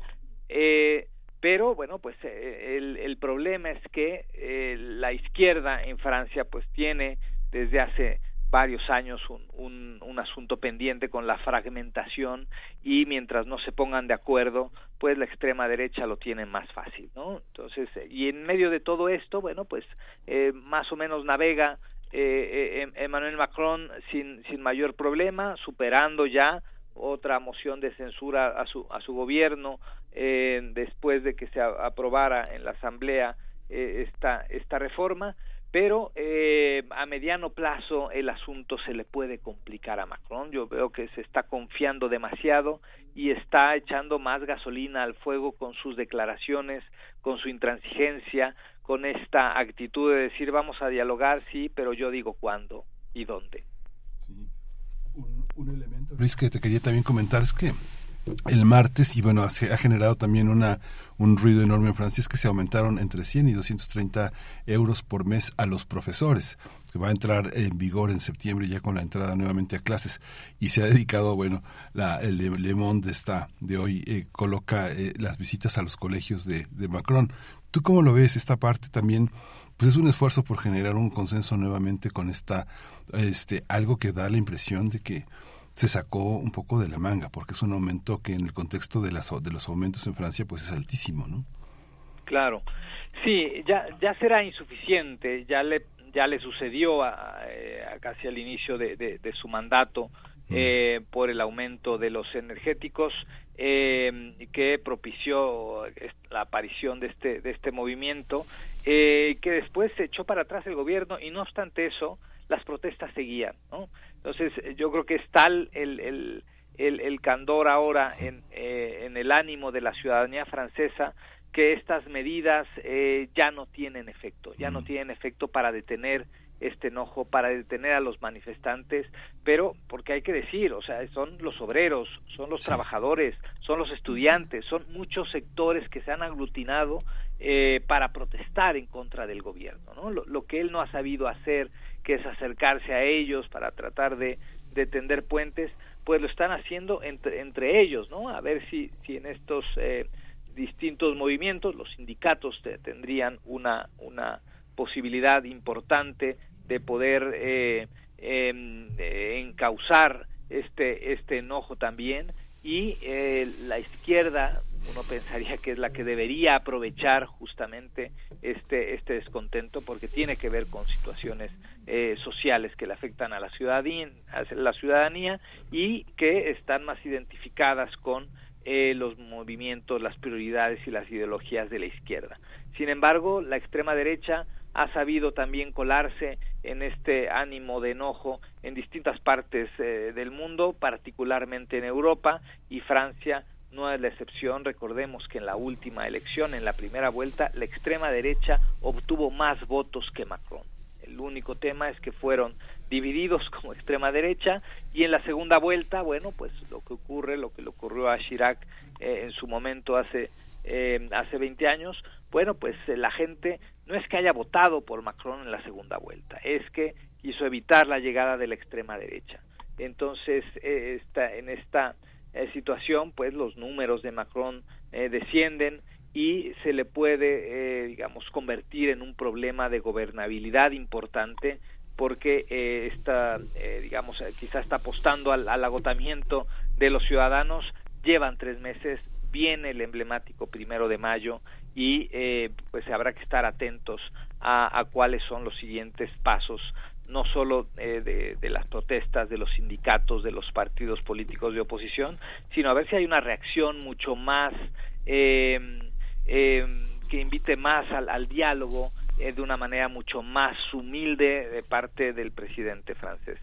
Pues ojalá que, que podamos ver eh, pues en lo próximo esa esa posibilidad, ese desahogo de, de algo que parece pues muy atorado. Eh, vemos vemos las las calles de varias ciudades en las en las imágenes de, de París misma, eh, pues estas eh, barricadas con contenedores de basura, la basura acumulada en las calles en una ciudad como como la parisina que, que además tiene un problema fuerte de de, plaga de ratas, ¿no? Bueno, aquello es un escenario pues eh, muy muy peculiar el que se está dando en los las distintas ciudades eh, donde se ha dado, donde están eh, las protestas en contra de esta reforma a la ley de pensiones en París, muchas, en, en Francia, perdón. Muchas gracias, doctor Luis Guacuja. Ojalá podamos continuar, eh, darle seguimiento a este, a este fenómeno que estamos viendo allá en Europa. Muchas gracias. Claro que sí, con, con todo gusto, como siempre. Hasta pronto. Pues nos vamos ya, gracias a la radio Nicolaita por acompañarnos, por hacernos compañía mutuamente en esta, en esta hora de 8 a 9 de la mañana, de lunes a viernes. Regresamos en, en unos minutos. Esto es primer movimiento. Volvemos. Encuentra la música de primer movimiento día a día en el Spotify de Radio UNAM y agréganos a tus favoritos.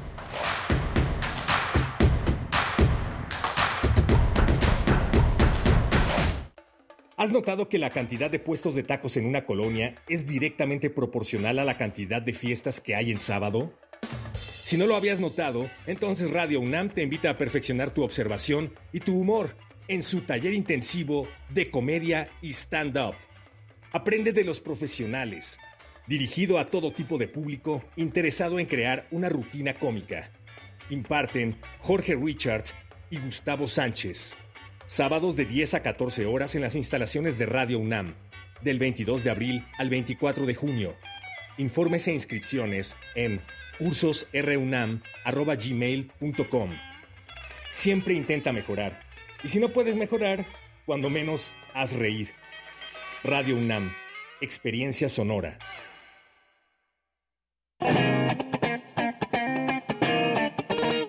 Este es el sitio donde se intersecta toda la música. Toda. Intersecciones. Encuentros de la fusión musical. Todos los viernes a las 21 horas por el 96.1 de FM. Radio UNAM. Experiencia sonora. Es tiempo de la revolución democrática mexicana, de proponer y actuar ya no más pretextos.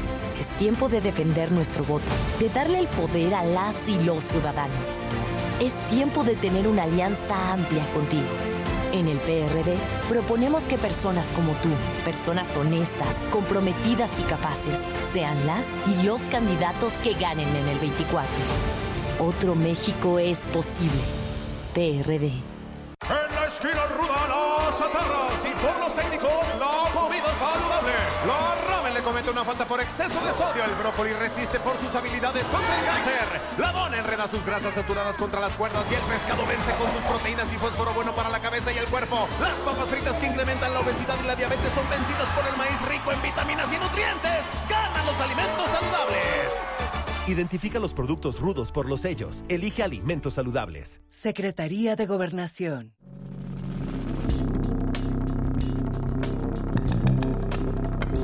Prisma RU. Relatamos al mundo. Un informativo con visión universitaria. Noticias, análisis, debate. Prisma RU. Conduce Deyanira Morán. Te invitamos a escucharnos de lunes a viernes, de 1 a 3 de la tarde. 96.1 de FM. Radio UNAM. Experiencia sonora.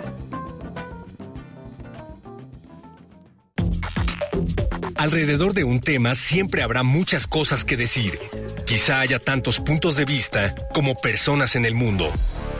Únete a la revista de la universidad donde convergen las ideas. Jueves a las 16 horas, después del corte informativo. Disentir para comprender. Radio UNAM, Experiencia Sonora. Vamos a tomar las ondas con la misma energía con que tomamos las calles. Vamos a desmontar los armarios. Vamos a deconstruir el patriarcado. Y sí, lo vamos a tumbar. Violeta y oro. Todas las voces. Todos los domingos a las 11 de la mañana por el 96.1 de FM y radio.unam.mx. Radio UNAM. Experiencia sonora. Síguenos en redes sociales. Encuéntranos en Facebook como Primer Movimiento y en Twitter como arroba PMovimiento. Hagamos comunidad.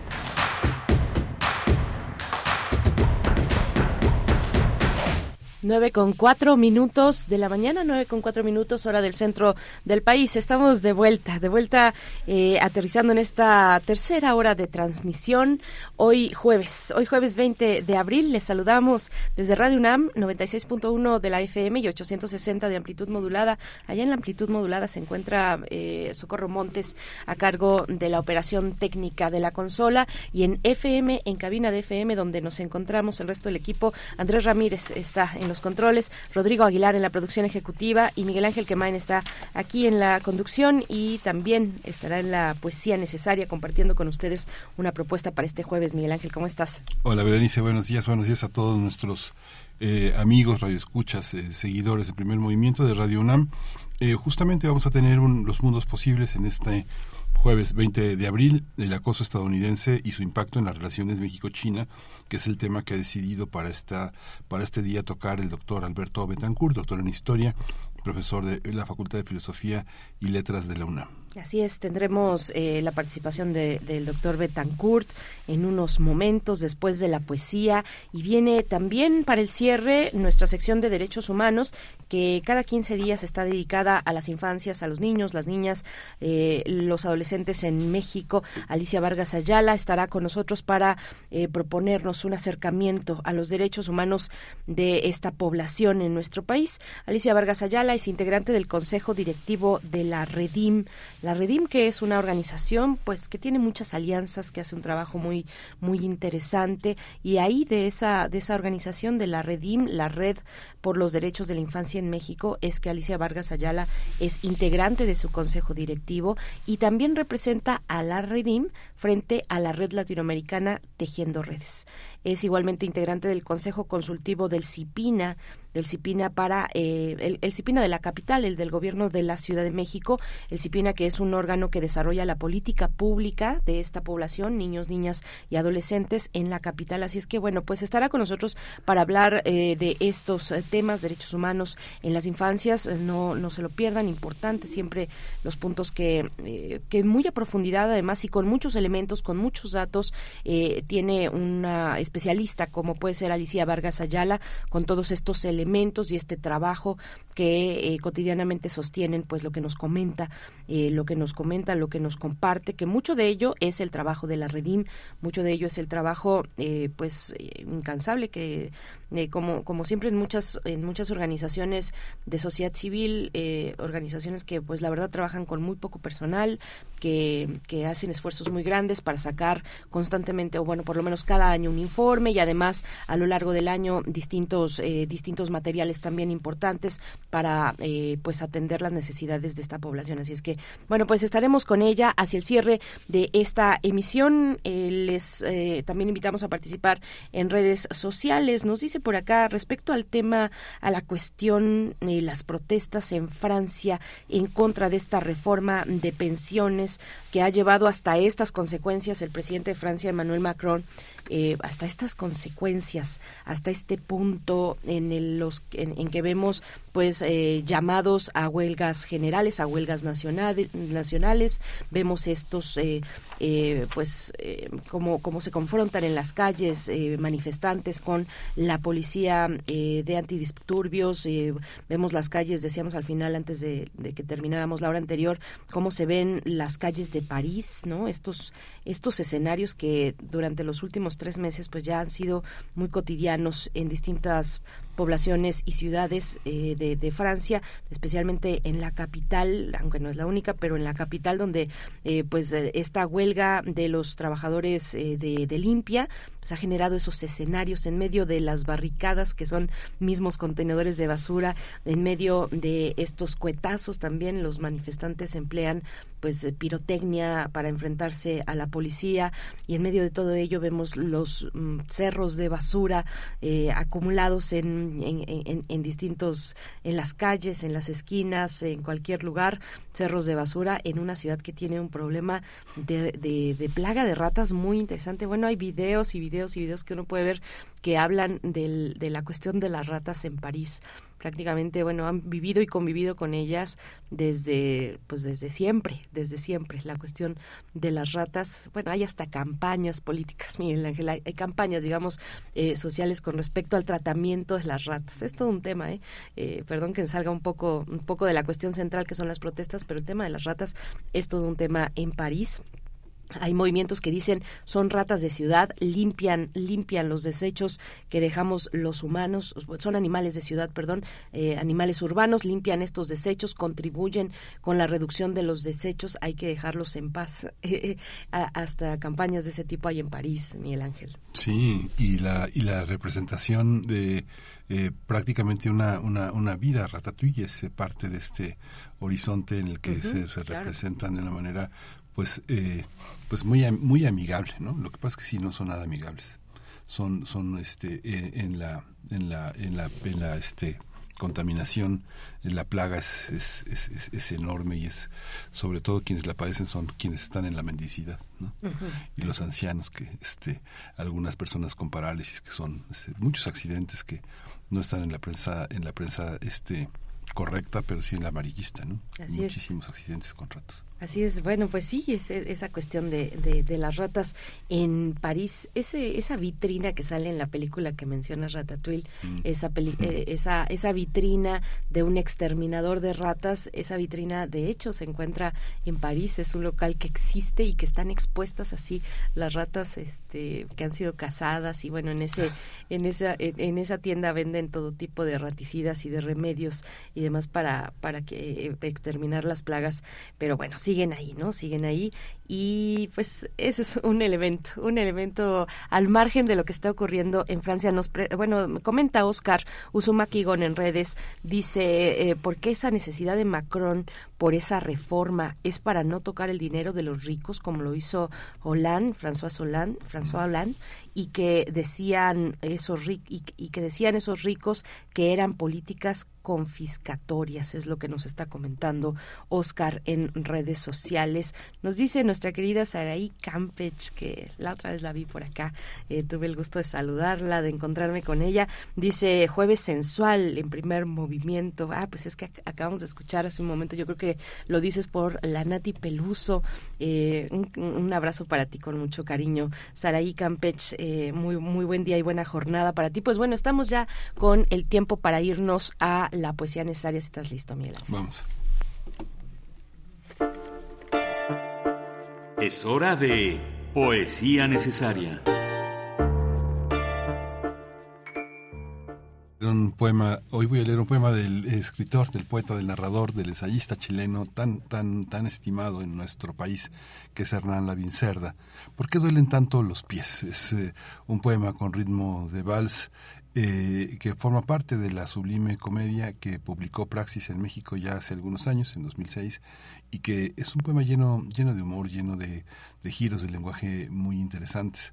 Aunque eh, eh, Hernán es un nombre pues muy muy correcto, muy muy atildado, muy pues lo vamos a acompañar con la pura pura pura puro sonido del Caribe, que es esta estas ediciones que en los años 70 hizo de merengue, de, de, de, de este de cumbias, de salsas, este Juan Campolargo, que es el nombre eh, general que agrupa varios cantantes recopilados en el sello Sounds of the Caribbean de la disquera Request Records.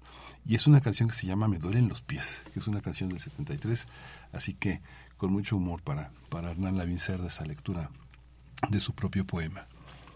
¿Por qué duelen tanto los pies?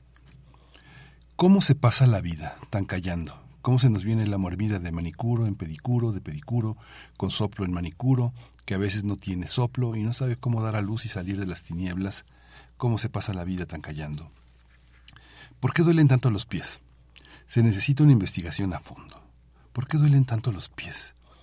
Porque ni el hombre ni la mujer fueron diseñados genéticamente para ir y venir por este mundo erguidos en dos patas, sino gateando como demonios y olfateando a Dios en cuatro pies, con el espinazo desnudo al aire libre. Qué libre aquel espinazo del amor, ciego y luminoso, aquel espinazo del primer soplo que voló por primera vez desde las cavernas con aquella música en la danza donde tuvo origen el desliz y el pulso de la concordia, el desliz y el pulso de la discordia. Los antiguos dicen que la vida apareció en el mundo al cambiar la sintaxis de los pies. Pero ¿por qué duele tanto esa mutación en la sintaxis? La ciencia del azar puede subir al cielo en la punta de los pies, aunque también podría derrumbarse en cuatro patas como el amor. Qué cuego el amor, qué luminoso. Cómo se pasa la vida tan callando, cómo se nos viene la morbida de manicuro en pedicuro y de pedicuro con soplo en manicuro, que a veces no tiene soplo y no sabe cómo dar luz y salir de las tinieblas, cómo se pasa la vida tan callando. ¿Por qué duelen tanto los pies? Se necesita una investigación a fondo. ¿Por qué duelen tanto los pies? Sin duda que los lectores tendrán una respuesta inteligente.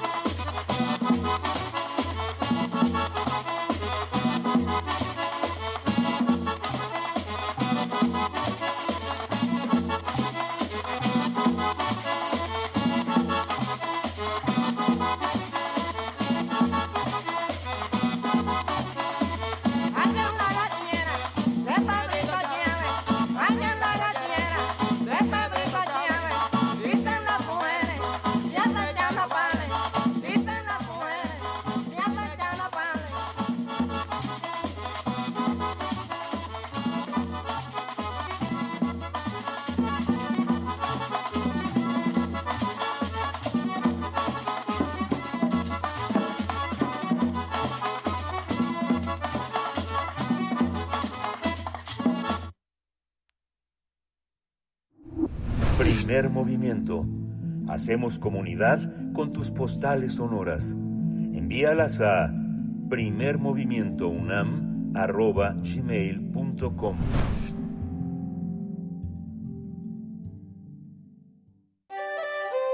Mundos posibles. Saludamos esta mañana al doctor Alberto Betancourt. Nos acompaña hoy jueves, Mesa de Mundos Posibles. Él es doctor en Historia y es profesor en la Facultad de Filosofía, mm, de Filosofía y Letras de la UNAM. Eh, dije en, de la facultad o en la facultad, porque es de la facultad. Él, él, pertenece a la facultad y ahí mismo es coordinador del Observatorio del G20 y nos acompaña cada jueves. En esta ocasión para hablar de esta cuestión. El acoso estadounidense impacta las relaciones México-China. Doctor Alberto Betancourt, buenos días, bienvenido.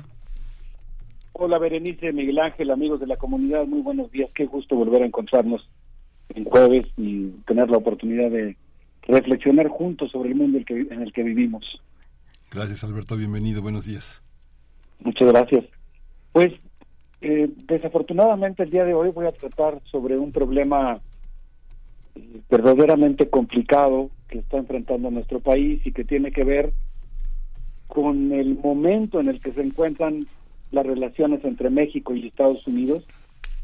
Y de manera específica pues cómo hay diversos sectores del gobierno estadounidense y del Congreso de ese mismo país que están pues presionando de una manera muy fuerte al gobierno mexicano para aceptar una serie de lineamientos que modifican la política exterior mexicana, las instituciones de seguridad, el nivel de participación e involucramiento de los servicios de inteligencia y las Fuerzas Armadas estadounidenses en territorio mexicano y consecuentemente pues se trata de un problema muy delicado y lo que yo quisiera proponer el día de hoy, si me parece bien, permiso Miguel Ángel, pues es que pudiéramos hacer mención de cuatro acontecimientos que revisten la mayor importancia para nuestra relación bilateral, pero sobre todo que son muy importantes para encontrar la manera de defender nuestra soberanía y nuestra independencia. Si les parece bien, podríamos empezar a analizar algunos de estos acontecimientos. Claro que sí. Adelante, Alberto Betacuerto.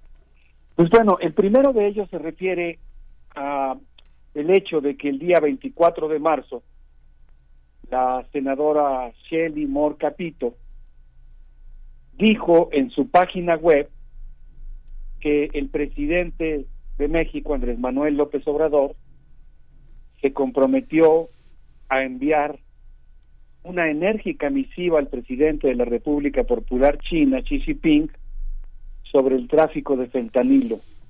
En un momento más entraré en detalle de lo que significó este anuncio hecho por los senadores y en general la, la enjundia, la eh, actitud con la que esta delegación de congresistas norteamericanos que ya mencionamos en un programa anterior, en una sección anterior, eh, implicó, digamos, este, este encuentro de los congresistas de ambos partidos el republicano y el demócrata y del Congreso del, de la Cámara de Representantes y de la Cámara de Senadores que visitaron nuestro país el día 19 de marzo. El segundo acontecimiento que yo propongo para analizar juntos el nivel de las tensiones en la relación entre México y Estados Unidos ocurrió el día 4 de abril cuando el presidente de nuestro país, Andrés Manuel López Obrador, envió una carta al presidente Xi Jinping en la que señala, entre otras cosas, que hay congresistas que han amenazado con aprobar una iniciativa que implique una invasión a México.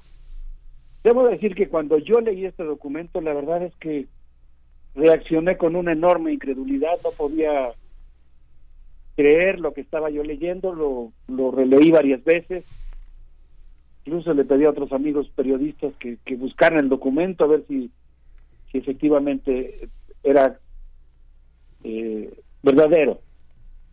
El tercer acontecimiento ocurrió el día 6 de abril, el día que Mao Ning la diplomática que es portavoz de la Cancillería china, afirmó en una conferencia de prensa cargada de muy diversos temas, se habló ahí de muchas cosas, yo creo que por lo menos de 10 cosas, sobre Taiwán, sobre España, sobre la relación entre China y Estados Unidos, sobre muchos otros temas, pero en un momento dado de la conversación, a pregunta expresa de un reportero de la agencia Reuters, la funcionaria dijo que no existe tráfico ilegal de fentanilo desde China a México y luego señaló que la República Popular China apoya a México en su lucha por preservar su independencia y se opone a cualquier injerencia externa. Finalmente, como cuarto acontecimiento que quiero proponer para, pues, digamos, tenerlo presente, eh, invitar a reconstruirlo, a leer los documentos en los que se da cuenta de él, es el 13 de abril, ocurrió el 13 de abril cuando eh, a convocatoria de la Casa Blanca se realizó una reunión en Washington en donde el Gabinete de Seguridad de México eh, participó en una reunión en la que se establecieron líneas de cooperación y se planteó también algo que pues a mí me, me preocupó muchísimo, la realización de una reunión semanal bilateral para dar seguimiento a los compromisos adquiridos.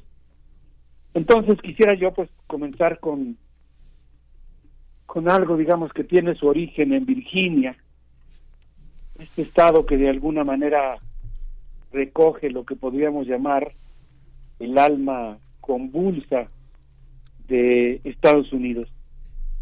Eh, Chile, Chile Moore Capito, senadora de ese estado, de Virginia Occidental, un estado de la Unión Americana que cuenta con nueve millones de habitantes, que fue escenario de muy fuertes confrontaciones entre racistas y participantes en el movimiento Black, Black Lives Matter, donde los racistas arrojaron incluso un auto contra la multitud que defendía los derechos civiles.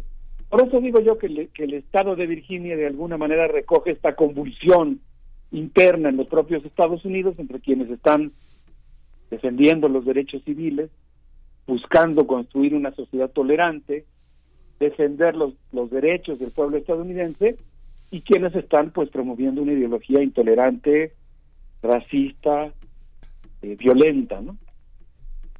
Una, una lucha interna muy fuerte que se está viviendo hoy en los Estados Unidos.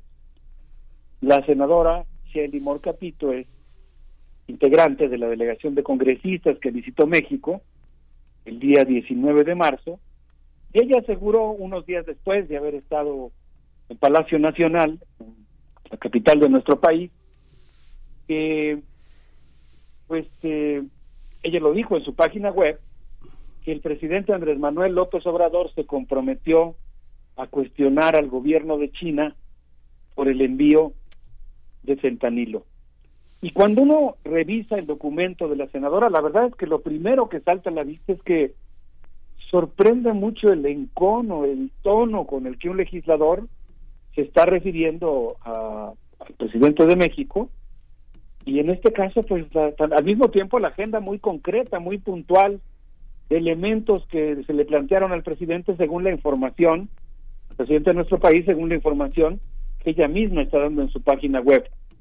Ella señaló, por ejemplo, lo habíamos eh, mencionado, pero ahora quiero hacer énfasis en esto, que una de las preocupaciones que le expresó la delegación de congresistas al presidente mexicano fue el hecho de que hay ciudadanos chinos y rusos que aterrizan en la Ciudad de México, pagan un viaje a Mexicali y desde ahí se internan en Estados Unidos, en lo que ella llamó que es una frontera fuera de control, o mejor dicho, así lo plantea ahí en su texto, completamente controlada por los carteles de la droga, y lo cual, por supuesto, en el discurso que ella manifiesta, pues implicaba la necesidad de que Estados Unidos eh, estableciera un control mucho más férreo sobre la frontera y que hubiera una serie de compromisos bilaterales que permitieran restablecer el orden en la frontera.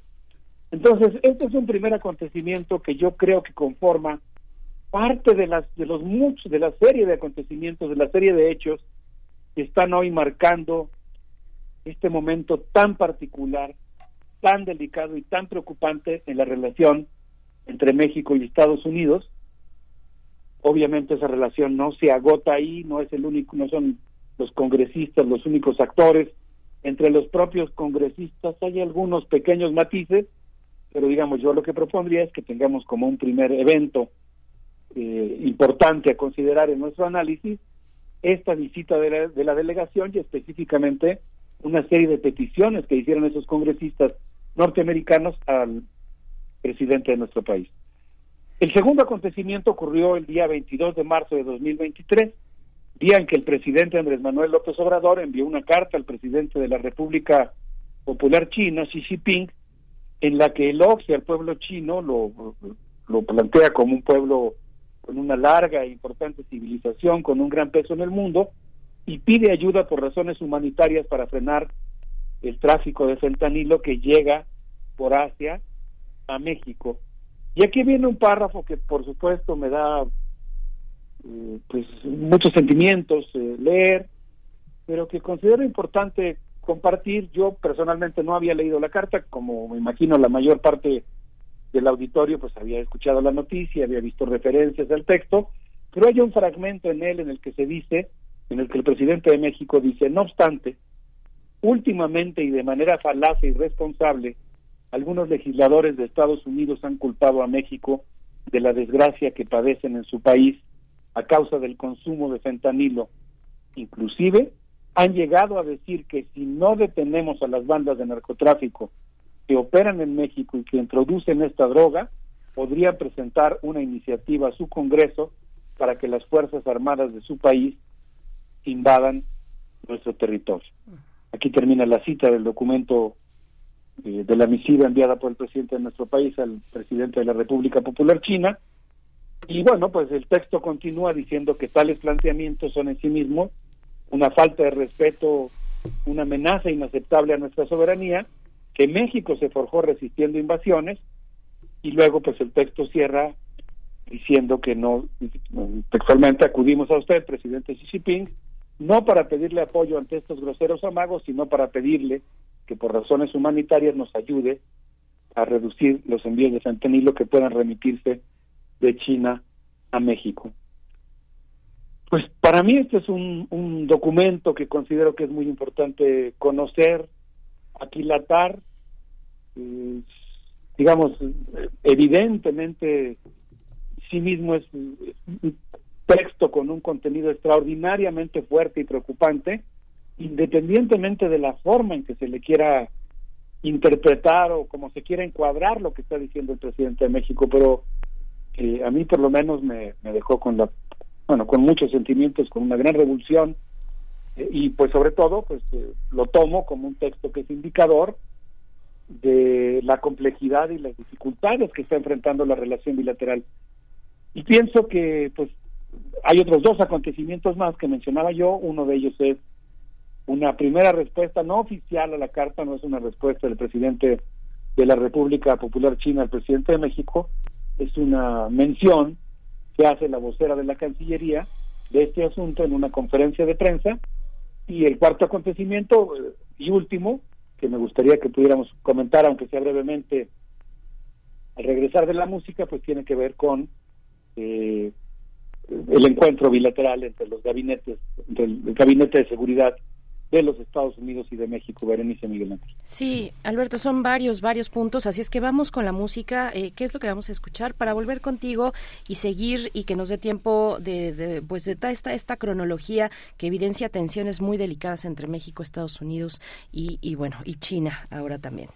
Muy delicadas y que, y que apelan a toda nuestra inteligencia. Yo quisiera proponer música de resistencia música de un sector de la sociedad norteamericana con el que creo que tenemos que impulsar, pues eh, fortalecer la amistad que ha existido. Siempre quisiera proponerles que escuchemos a Fantastic Negrito con esto que se llama La noche se convierte en día y que forma parte de la tradición de la resistencia en la sociedad estadounidense.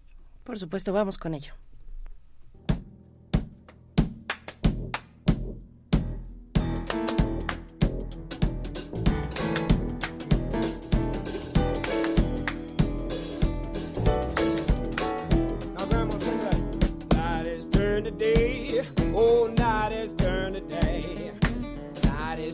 to day, the drama good night has turned to day.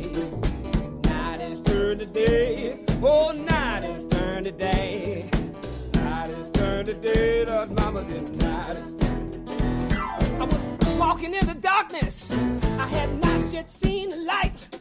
I was sleeping with all the bad ones, and I thought I won the fight. The peak of my delusion, I love money, hoes, and cars. Now I'm walking in the sunlight, broken, battered, bruised, and scarred. I'm singing, night has turned to day. Oh, night has turned to day. Night has turned to day. Love mama, the night has turned to day. Night has turned to day. Oh, night has turned to day. Night has turned to day. Love conflict between me, myself, and lies.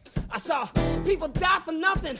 I sold coke to hungry eyes. But when I, I swam deep in the river of my conscience, I did find self reflection, new direction to a healthier state of mind. Night has turned to.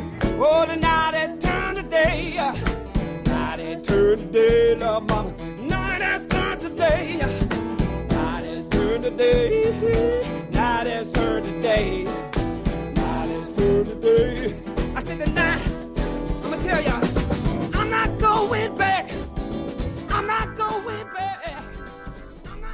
Fantastic Negrito en los mundos posibles con el doctor Alberto Betancourt aquí esta mañana de jueves en primer movimiento y estamos hablando eh, precisamente del acoso estadounidense y cómo impacta las relaciones entre México y China con una cronología que ya lo decíamos evidencia tensiones muy delicadas eh, en esta triada de, de, naciones y sus gobiernos eh, puntualizando pues estos momentos 19 de marzo 4 de abril 6 de abril y 13 de abril, la, finalmente la reunión en Washington con el Gabinete de Seguridad tanto de México como de eh, Estados Unidos. Y, bueno, yo pondría también eh, en esta cronología, doctor Alberto Betancourt, pues estas declaraciones hacia el inicio, esta semana 17, bueno, hacia el fin de semana y el inicio de esta eh, 17 de abril, estas declaraciones del presidente Andrés Manuel López Obrador, donde acusa a la DEA de en el cártel de Sinaloa sin autorización del gobierno mexicano, una intromisión, dijo el presidente López Obrador, abusiva y prepotente, y dijo además que no es asunto de la DEA, sino del Departamento de Estado. A estas declaraciones vino de inmediato una visita del embajador en los estados, de los Estados Unidos en México, Ken Salazar, visitó en su oficina al presidente Andrés Manuel López Obrador en el Palacio de Gobierno. Y bueno, estamos en esta cronología que nos narras y que seguimos escuchando, doctor Alberto Betancourt. Sí, Berenice, coincido contigo. En realidad yo ahora propuse cuatro eventos, pero hay como 20, ¿no? Sí. Por decir algo. Hay muchos y la verdad es que pues hay que darle seguimiento a todos. Eh, eh, coincido contigo en la importancia que tienen los eventos más recientes del fin de la semana pasada, la conferencia de prensa del martes, eh, el tuit de Jesús Ramírez Cuevas respecto a que el gobierno mexicano está bajo acoso. Son, son acontecimientos muy, muy delicados a los que yo creo que hay que responder con mucha inteligencia. También, insisto, yo creo que esto es muy importante, con una profunda convicción de la importancia y la viabilidad de defender nuestra independencia y nuestra soberanía, desde luego de una manera inteligente, no provocadora, no... Eh, digo, defenderla pues justamente implica adoptar una actitud que, que, la, que, que haga viable es, esa defensa, ¿no? Eh, por cierto, a pesar de la delicadeza de, de los asuntos, pues la verdad es que creo que siempre se puede confiar mucho en la en la inteligencia, en la sensibilidad de la comunidad eh, que hacemos en Radio UNAM. Quisiera aprovechar, Berenice, para agradecer a todas las personas que nos hicieron favor de acompañarnos el jueves de la semana pasada en la presentación del libro Las luchas invisibles. Eh, hubo, por ejemplo, un grupo de radioescuchas que venían desde Cuernavaca y la verdad es que se aprecia mucho pues la, atención, el afecto que nos dispensan y desde luego el, interesantísimo diálogo con las personas que nos hacen el gran honor de escucharnos. Continúo con la cronología. El día jueves 6 de abril a las 7.20 de la noche, tiempo de Beijing, el periódico Global Times publicó una nota llamada No hay problema de tráfico ilegal de fentanilo entre China y México, está abierto el canal para cooperación de control antidrogas Y en esa nota pues recoge la declaración de Mao Ning, la portavoz de la Cancillería de la República Popular China, quien es una diplomática de 50 años de edad, eh, nacida en Hunan, que por cierto pertenece al mismo clan que al mismo clan que Mao Zedong. Eh, bueno, es egresada de la Escuela Normal de Hunan, donde estudió lengua y literatura inglesas. Ella señaló que los canales de cooperación antidrogas están abiertos.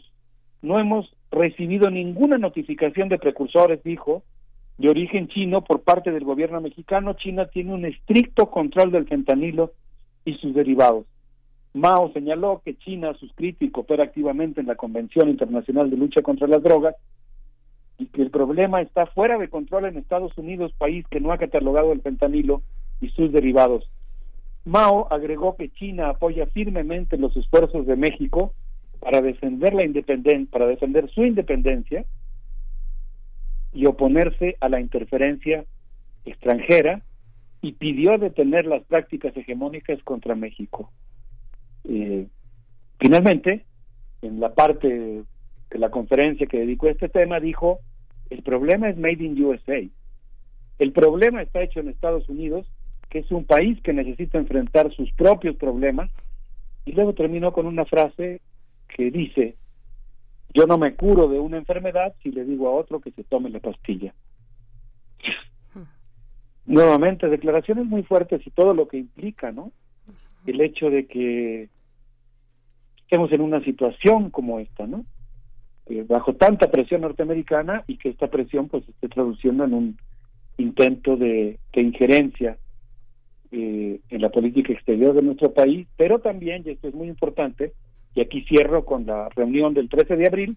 El 13 de abril la convocatoria del gobierno de los Estados Unidos en una reunión encabezada por la doctora Elizabeth Sherwood Sandal, asesora de Seguridad Nacional de Estados Unidos.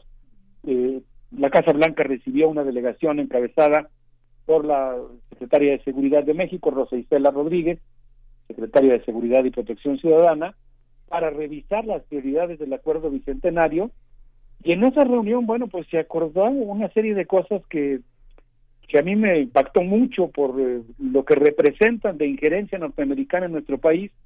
Por ejemplo, la creación de una comisión presidencial para la investigación y el arresto de personas relacionadas a la producción y tráfico de fentanilo, el compromiso conjunto de desmantelar el cartel de Sinaloa y el cartel Jalisco de nueva generación a ambos lados de la frontera, la creación de la Coordinación Nacional contra el Tráfico de Drogas Sintéticas y Armas de Fuego, la creación de una unidad especial de la Fiscalía General de la República, la instalación, el compromiso de instalar 287 equipos de la Sedena para la supervisión de las aduanas terrestres, eh, el compromiso de duplicar las supervisiones exhaustivas de contenedores con sustancias químicas que arriben a puertos mexicanos por parte de Sedemar y Cofepris.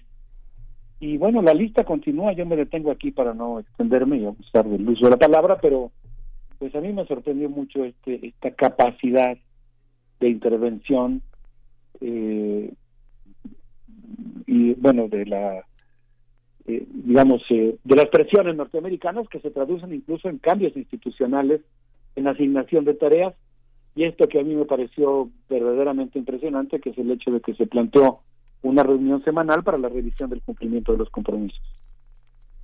Pues Alberto Betancourt, eh, sí, Miguel Ángel, bueno, estamos, estamos ya eh, al, al, filo, a los últimos eh, minutos para poder escuchar también las conclusiones o lo que las reflexiones finales que nos quieras compartir, doctor Alberto Betancourt. Por supuesto que hay mucho que seguir comentando, varios aspectos que se siguen sumando y que incluso algunos son de naturaleza, pues, nacional, local, digámoslo así, doméstica, pero que tienen un impacto importante en, en esta cuestión, en esto que, estamos analizando, que tiene tantas aristas, y es, eh, y, es eh, la cuestión de, de la Guardia Nacional, por supuesto, esto, esto que ha estado en la discusión esta semana, no la decisión de la Suprema Corte de Justicia, eh, de, donde recaerá la Guardia Nacional, bueno, pues ya ha decidido la Corte. Estamos en todo eso y me parece que de alguna manera pues forma parte también de esta lectura amplia que nos compartes esta mañana, con poco tiempo ya para, para escucharte, o el suficiente al menos para escuchar alguna reflexión de tu parte.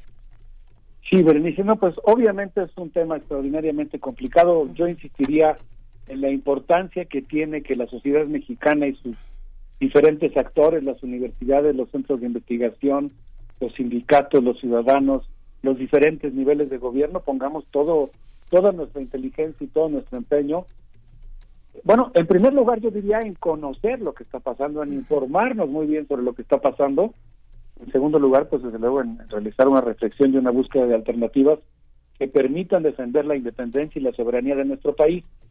Hay muchas cosas en juego porque, y aquí es donde yo pienso que hay una política muy contradictoria porque yo creo que es, es, es eh, perdón que reitere la palabra, es muy contradictorio que todavía hace muy poquito estábamos escuchando una política gubernamental que planteaba la, los beneficios que podría traer una integración económica cuando estamos viendo que esa integración económica implica también una serie de codependencias, de pérdidas de libertad de acción y libertad de maniobra que se traducen en exigencias para esta entidad, insisto, imaginaria y que desde mi punto de vista tenemos que rechazar, que es eh, América del Norte en el sentido de que exista una especie de fusión o armonía de intereses per se entre México y Estados Unidos. Desde luego debe haber una cooperación importante, una buena relación, una relación pacífica, pero yo creo que tiene que ser sobre la base de la independencia de nuestro país y en ese sentido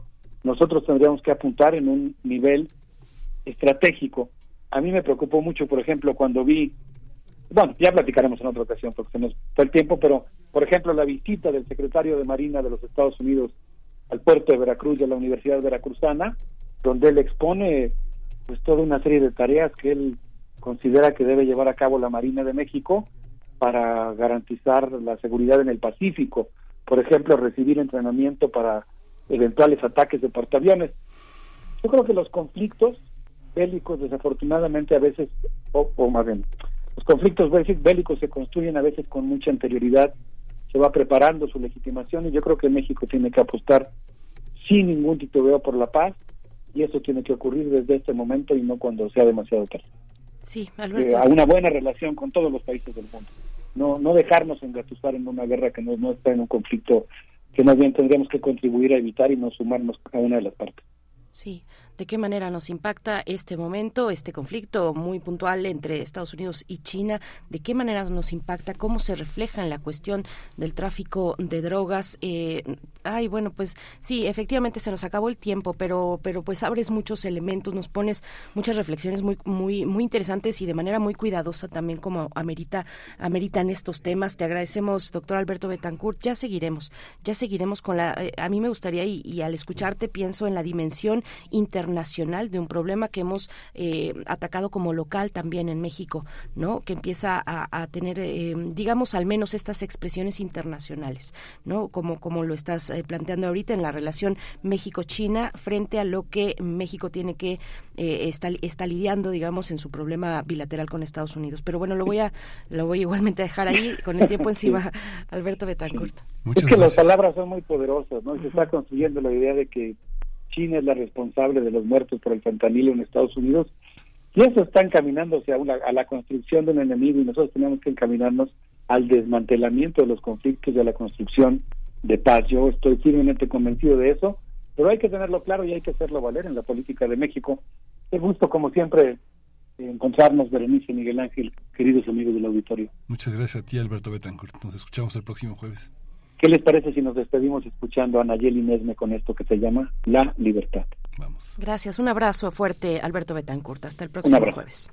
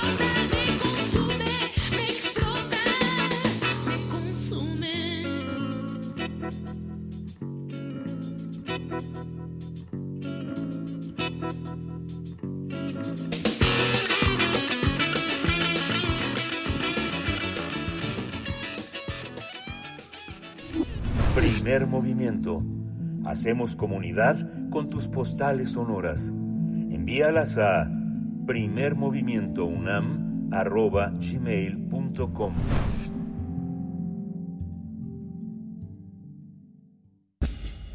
Libertad. Seguridad. Salud. Identidad. Alimentación. Libre desarrollo de la personalidad. Educación. Pensar nuestros derechos humanos. Damos la bienvenida en este momento de la mañana a Alicia Vargas Ayala, integrante del Consejo Directivo de la Redim, eh, a quien representa frente a la red de latinoamericana Tejiendo Redes e igualmente es integrante del Consejo Consultivo de Cipina para la Ciudad de México. Y en esta ocasión con un tema precisamente de Cipina, eh, eh, pero a nivel nacional, del impacto de la propuesta administrativa del presidente López Obrador que ha publicado en la Gaceta Parlamentaria sobre el sistema de protección de derechos de Niñas, Niños y Adolescentes, el CIPINA por sus siglas. Alicia Vargas Ayala, bienvenida. Como siempre, muy buenos días. ¿Cómo estás? ¿Qué tal? Muy buenos días, Berenice. Buenos días, Miguel Ángel. Muchísimas gracias por permitirnos este espacio una vez más, como siempre, con los temas de preocupación este, de, relacionados con niñez y, sus derechos. Y bueno, pues en esta ocasión eh, parecemos ya este, disco rayado con la preocupación del Sistema Nacional de Protección, pero hoy realmente estamos alarmados. Y lo que antes nos, nos parecía una preocupación sobre su funcionamiento y, y, la, el, el, aletargamiento en el que había venido este su, su proceso en, los, en esta en este particularmente en esta administración pues hoy este, estamos ya con, con los focos rojos encendidos en una alerta precisamente porque el día de antier el presidente envió una eh, una propuesta, bueno, una se publicó en la Gaceta Parlamentaria una propuesta en la que se hace un ejercicio de eh, simplificación administrativa. Y una de las cosas precisamente que se plantea, entre otras tantas eh, instancias de, de de órganos desconcentrados en su en su reestructuración en el en la revisión de los objetivos y del sentido de su creación em, pues se hace también una revisión en términos de cuáles deberían ser las instancias de gobierno en las que deberían de quedar adscritas en términos de una revisión de su función, de sus eh, eh, programas y proyectos de ejecución por supuesto, de la asignación de, recursos, de financiamiento, y entonces nos encontramos precisamente con esta eh, propuesta del, del, presidente en el que toca a la Secretaría Ejecutiva del bueno, al, Sistema Nacional de Protección Integral de Niños, Niñas y Adolescentes. Em, eh, desde la Red por los Derechos de la Infancia, que es una instancia, digamos, una red nacional que eh, en los últimos 20 años, 22 años que tiene la red, precisamente se ha enfocado, como su nombre lo indica, en la, en la protección, en la defensa, en la comunicación en la en la difusión de los derechos de niños, niñas y adolescentes, teniendo como instrumento, digamos, rector precisamente la Convención de los Derechos de Niños y Niñas que el Estado mexicano eh, ratificó en el año de 1989, pues tenemos la preocupación como eh, como como organización de sociedad civil eh, de, de, estar presentes en la en la mesa en los foros donde se esté abordando las políticas públicas relacionadas con los derechos de niños niñas en la en la propuesta en el trabajo activo para la revisión de la de la de la definición de las políticas públicas de niños, niñas y adolescentes y en ese sentido pues nos nos nos tuvimos el privilegio o tenemos el privilegio ya no sé ahora en qué estatus quedaremos de formar parte precisamente del Consejo Consultivo del Sistema Nacional de Protección de Niños, Niñas y Adolescentes del CIPINA. Este órgano que en este momento tiene ya eh, pues prácticamente una una sentencia de desaparecer como como órgano eh, desconcentrado con con la con la función que le mandataba la Ley General de Protección de los Derechos de Niños y Adolescentes y que es precisamente el de ser la instancia garante de la vinculación de las diversas em, eh, de los diversos eh, órganos, perdón, de, las diversas secretarías del gobierno del país, en donde se, donde sus partes correspondientes a, la observancia y a la definición del, del interés superior de niños y niñas se concentraban, se congregaban precisamente en una en, un, en una mesa de trabajo. Esta mesa de trabajo que, de acuerdo con la Ley General de Protección de Derechos de Niños y Niñas, tendría que estar encabezada por la máxima autoridad de este país, que es el presidente, y por lo tanto quedar a su mano derecha, digamos, el, sistema por ser de prioridad nacional y entonces quedar adscrita a la Secretaría de Gobernación. La propuesta es que hoy el CIPINA quede como una instancia administrativa dentro del sistema eh, DIF, dentro del Sistema Nacional de Desarrollo Integral de la Familia, que, en su, que, a, que a su vez este sistema está eh, incorporado, digamos, a la Secretaría de Salud como un como un sistema, no como un órgano desconcentrado.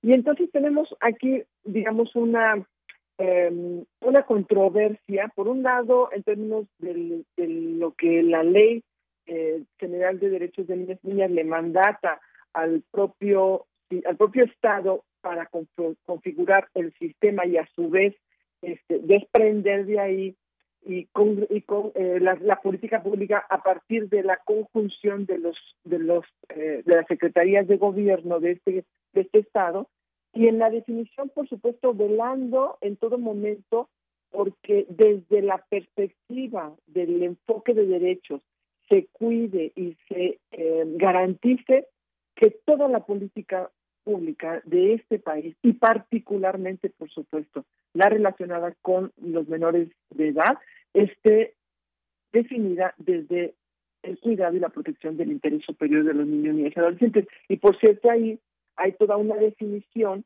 respecto a qué entendemos por el interés superior de niños y niñas, porque algunos países empezaron a hacer acciones eh, interpretativas de qué significa el interés superior desde, particulares puntos de vista y entonces el propio comité qué significa el interés superior de niños y niñas.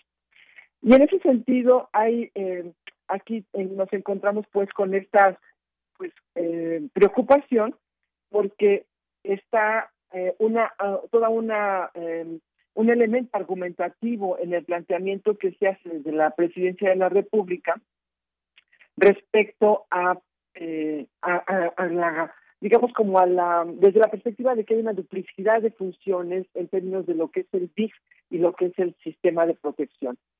Desde evidentemente al, eh, desde, desde el propio desde la propia definición de la ley general de protección de derechos de niñas y niñas el, el sustento argumentativo que con el, con el cual se define y se plantea la ley pues es justamente identificar la, las diferencias que existen entre un sistema que garantiza eh, la reparación de, de, afectaciones eh, de poblaciones que se encuentran en desventaja, en desprotección y para el fomento del sistema de la familia, y otro que tiene que ver con la, el reconocimiento, la protección y el, y el ser garante, un instrumento, un órgano garante de que los derechos de niños y niñas se encuentren eh, ejercidos plenamente en su totalidad por todos los niños y niñas de este país y no solamente por aquellos que se encuentran en condición de alta vulnerabilidad eh, o en contextos de vulnerabilidad. Entonces, digamos, el propio sustento de la existencia de una ley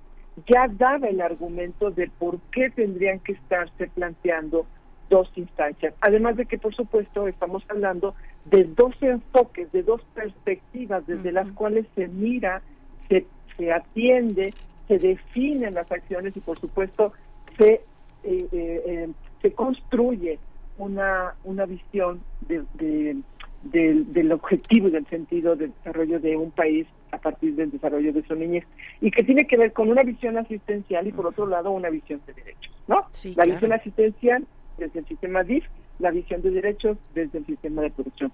No, no hay un tema, digamos, de, de juzgar ninguno, ninguno de los dos porque ambos, ambos sistemas, ambas perspectivas en algún momento se conjuntan porque el propio sistema de protección necesita a este órgano que atiende específicamente a la población en alta en condiciones de alta vulnerabilidad o en condiciones de alto riesgo que ejecute las acciones correspondientes para resarcir eh, la, la, garantía de, de, de sus derechos y entonces el sistema de protección se asegura de que las políticas públicas impidan que esta población vuelva a encontrarse en este en esta condición de alto riesgo y de vulnerabilidad social.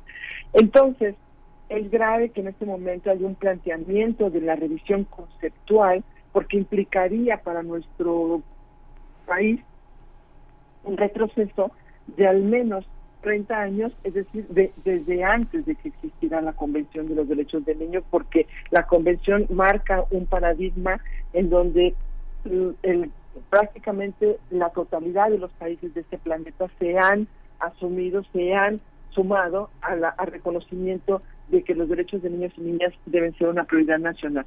Y por supuesto que estamos hablando de un proceso de concientización, de un proceso de, de asumir con mucho eh, paciencia e incluso un trabajo generacional el reconocimiento de los derechos de niñas, niñas y adolescentes que hoy nuestro país pues está poniendo en, en esta cuestión. Pues Alicia Vargas Ayala, muchas gracias.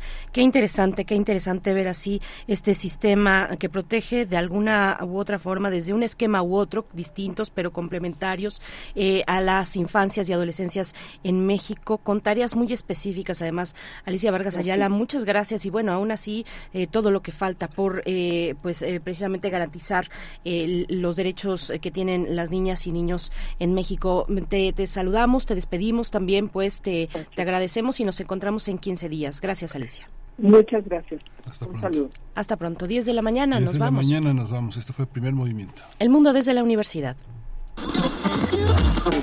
Radio UNAM presentó Primer Movimiento. El mundo desde la universidad. Con Berenice Camacho y Miguel Ángel Gemain en la conducción. Rodrigo Aguilar y Violeta Berber, producción. Antonio Quijano y Patricia Zavala, noticias. Miriam Trejo, coordinación de invitados. Tamara Quirós, redes sociales. Arturo González, operación técnica. Locución, Tessa Uribe y Juan Staca. Quédate en sintonía con Radio UNAM. Experiencia sonora.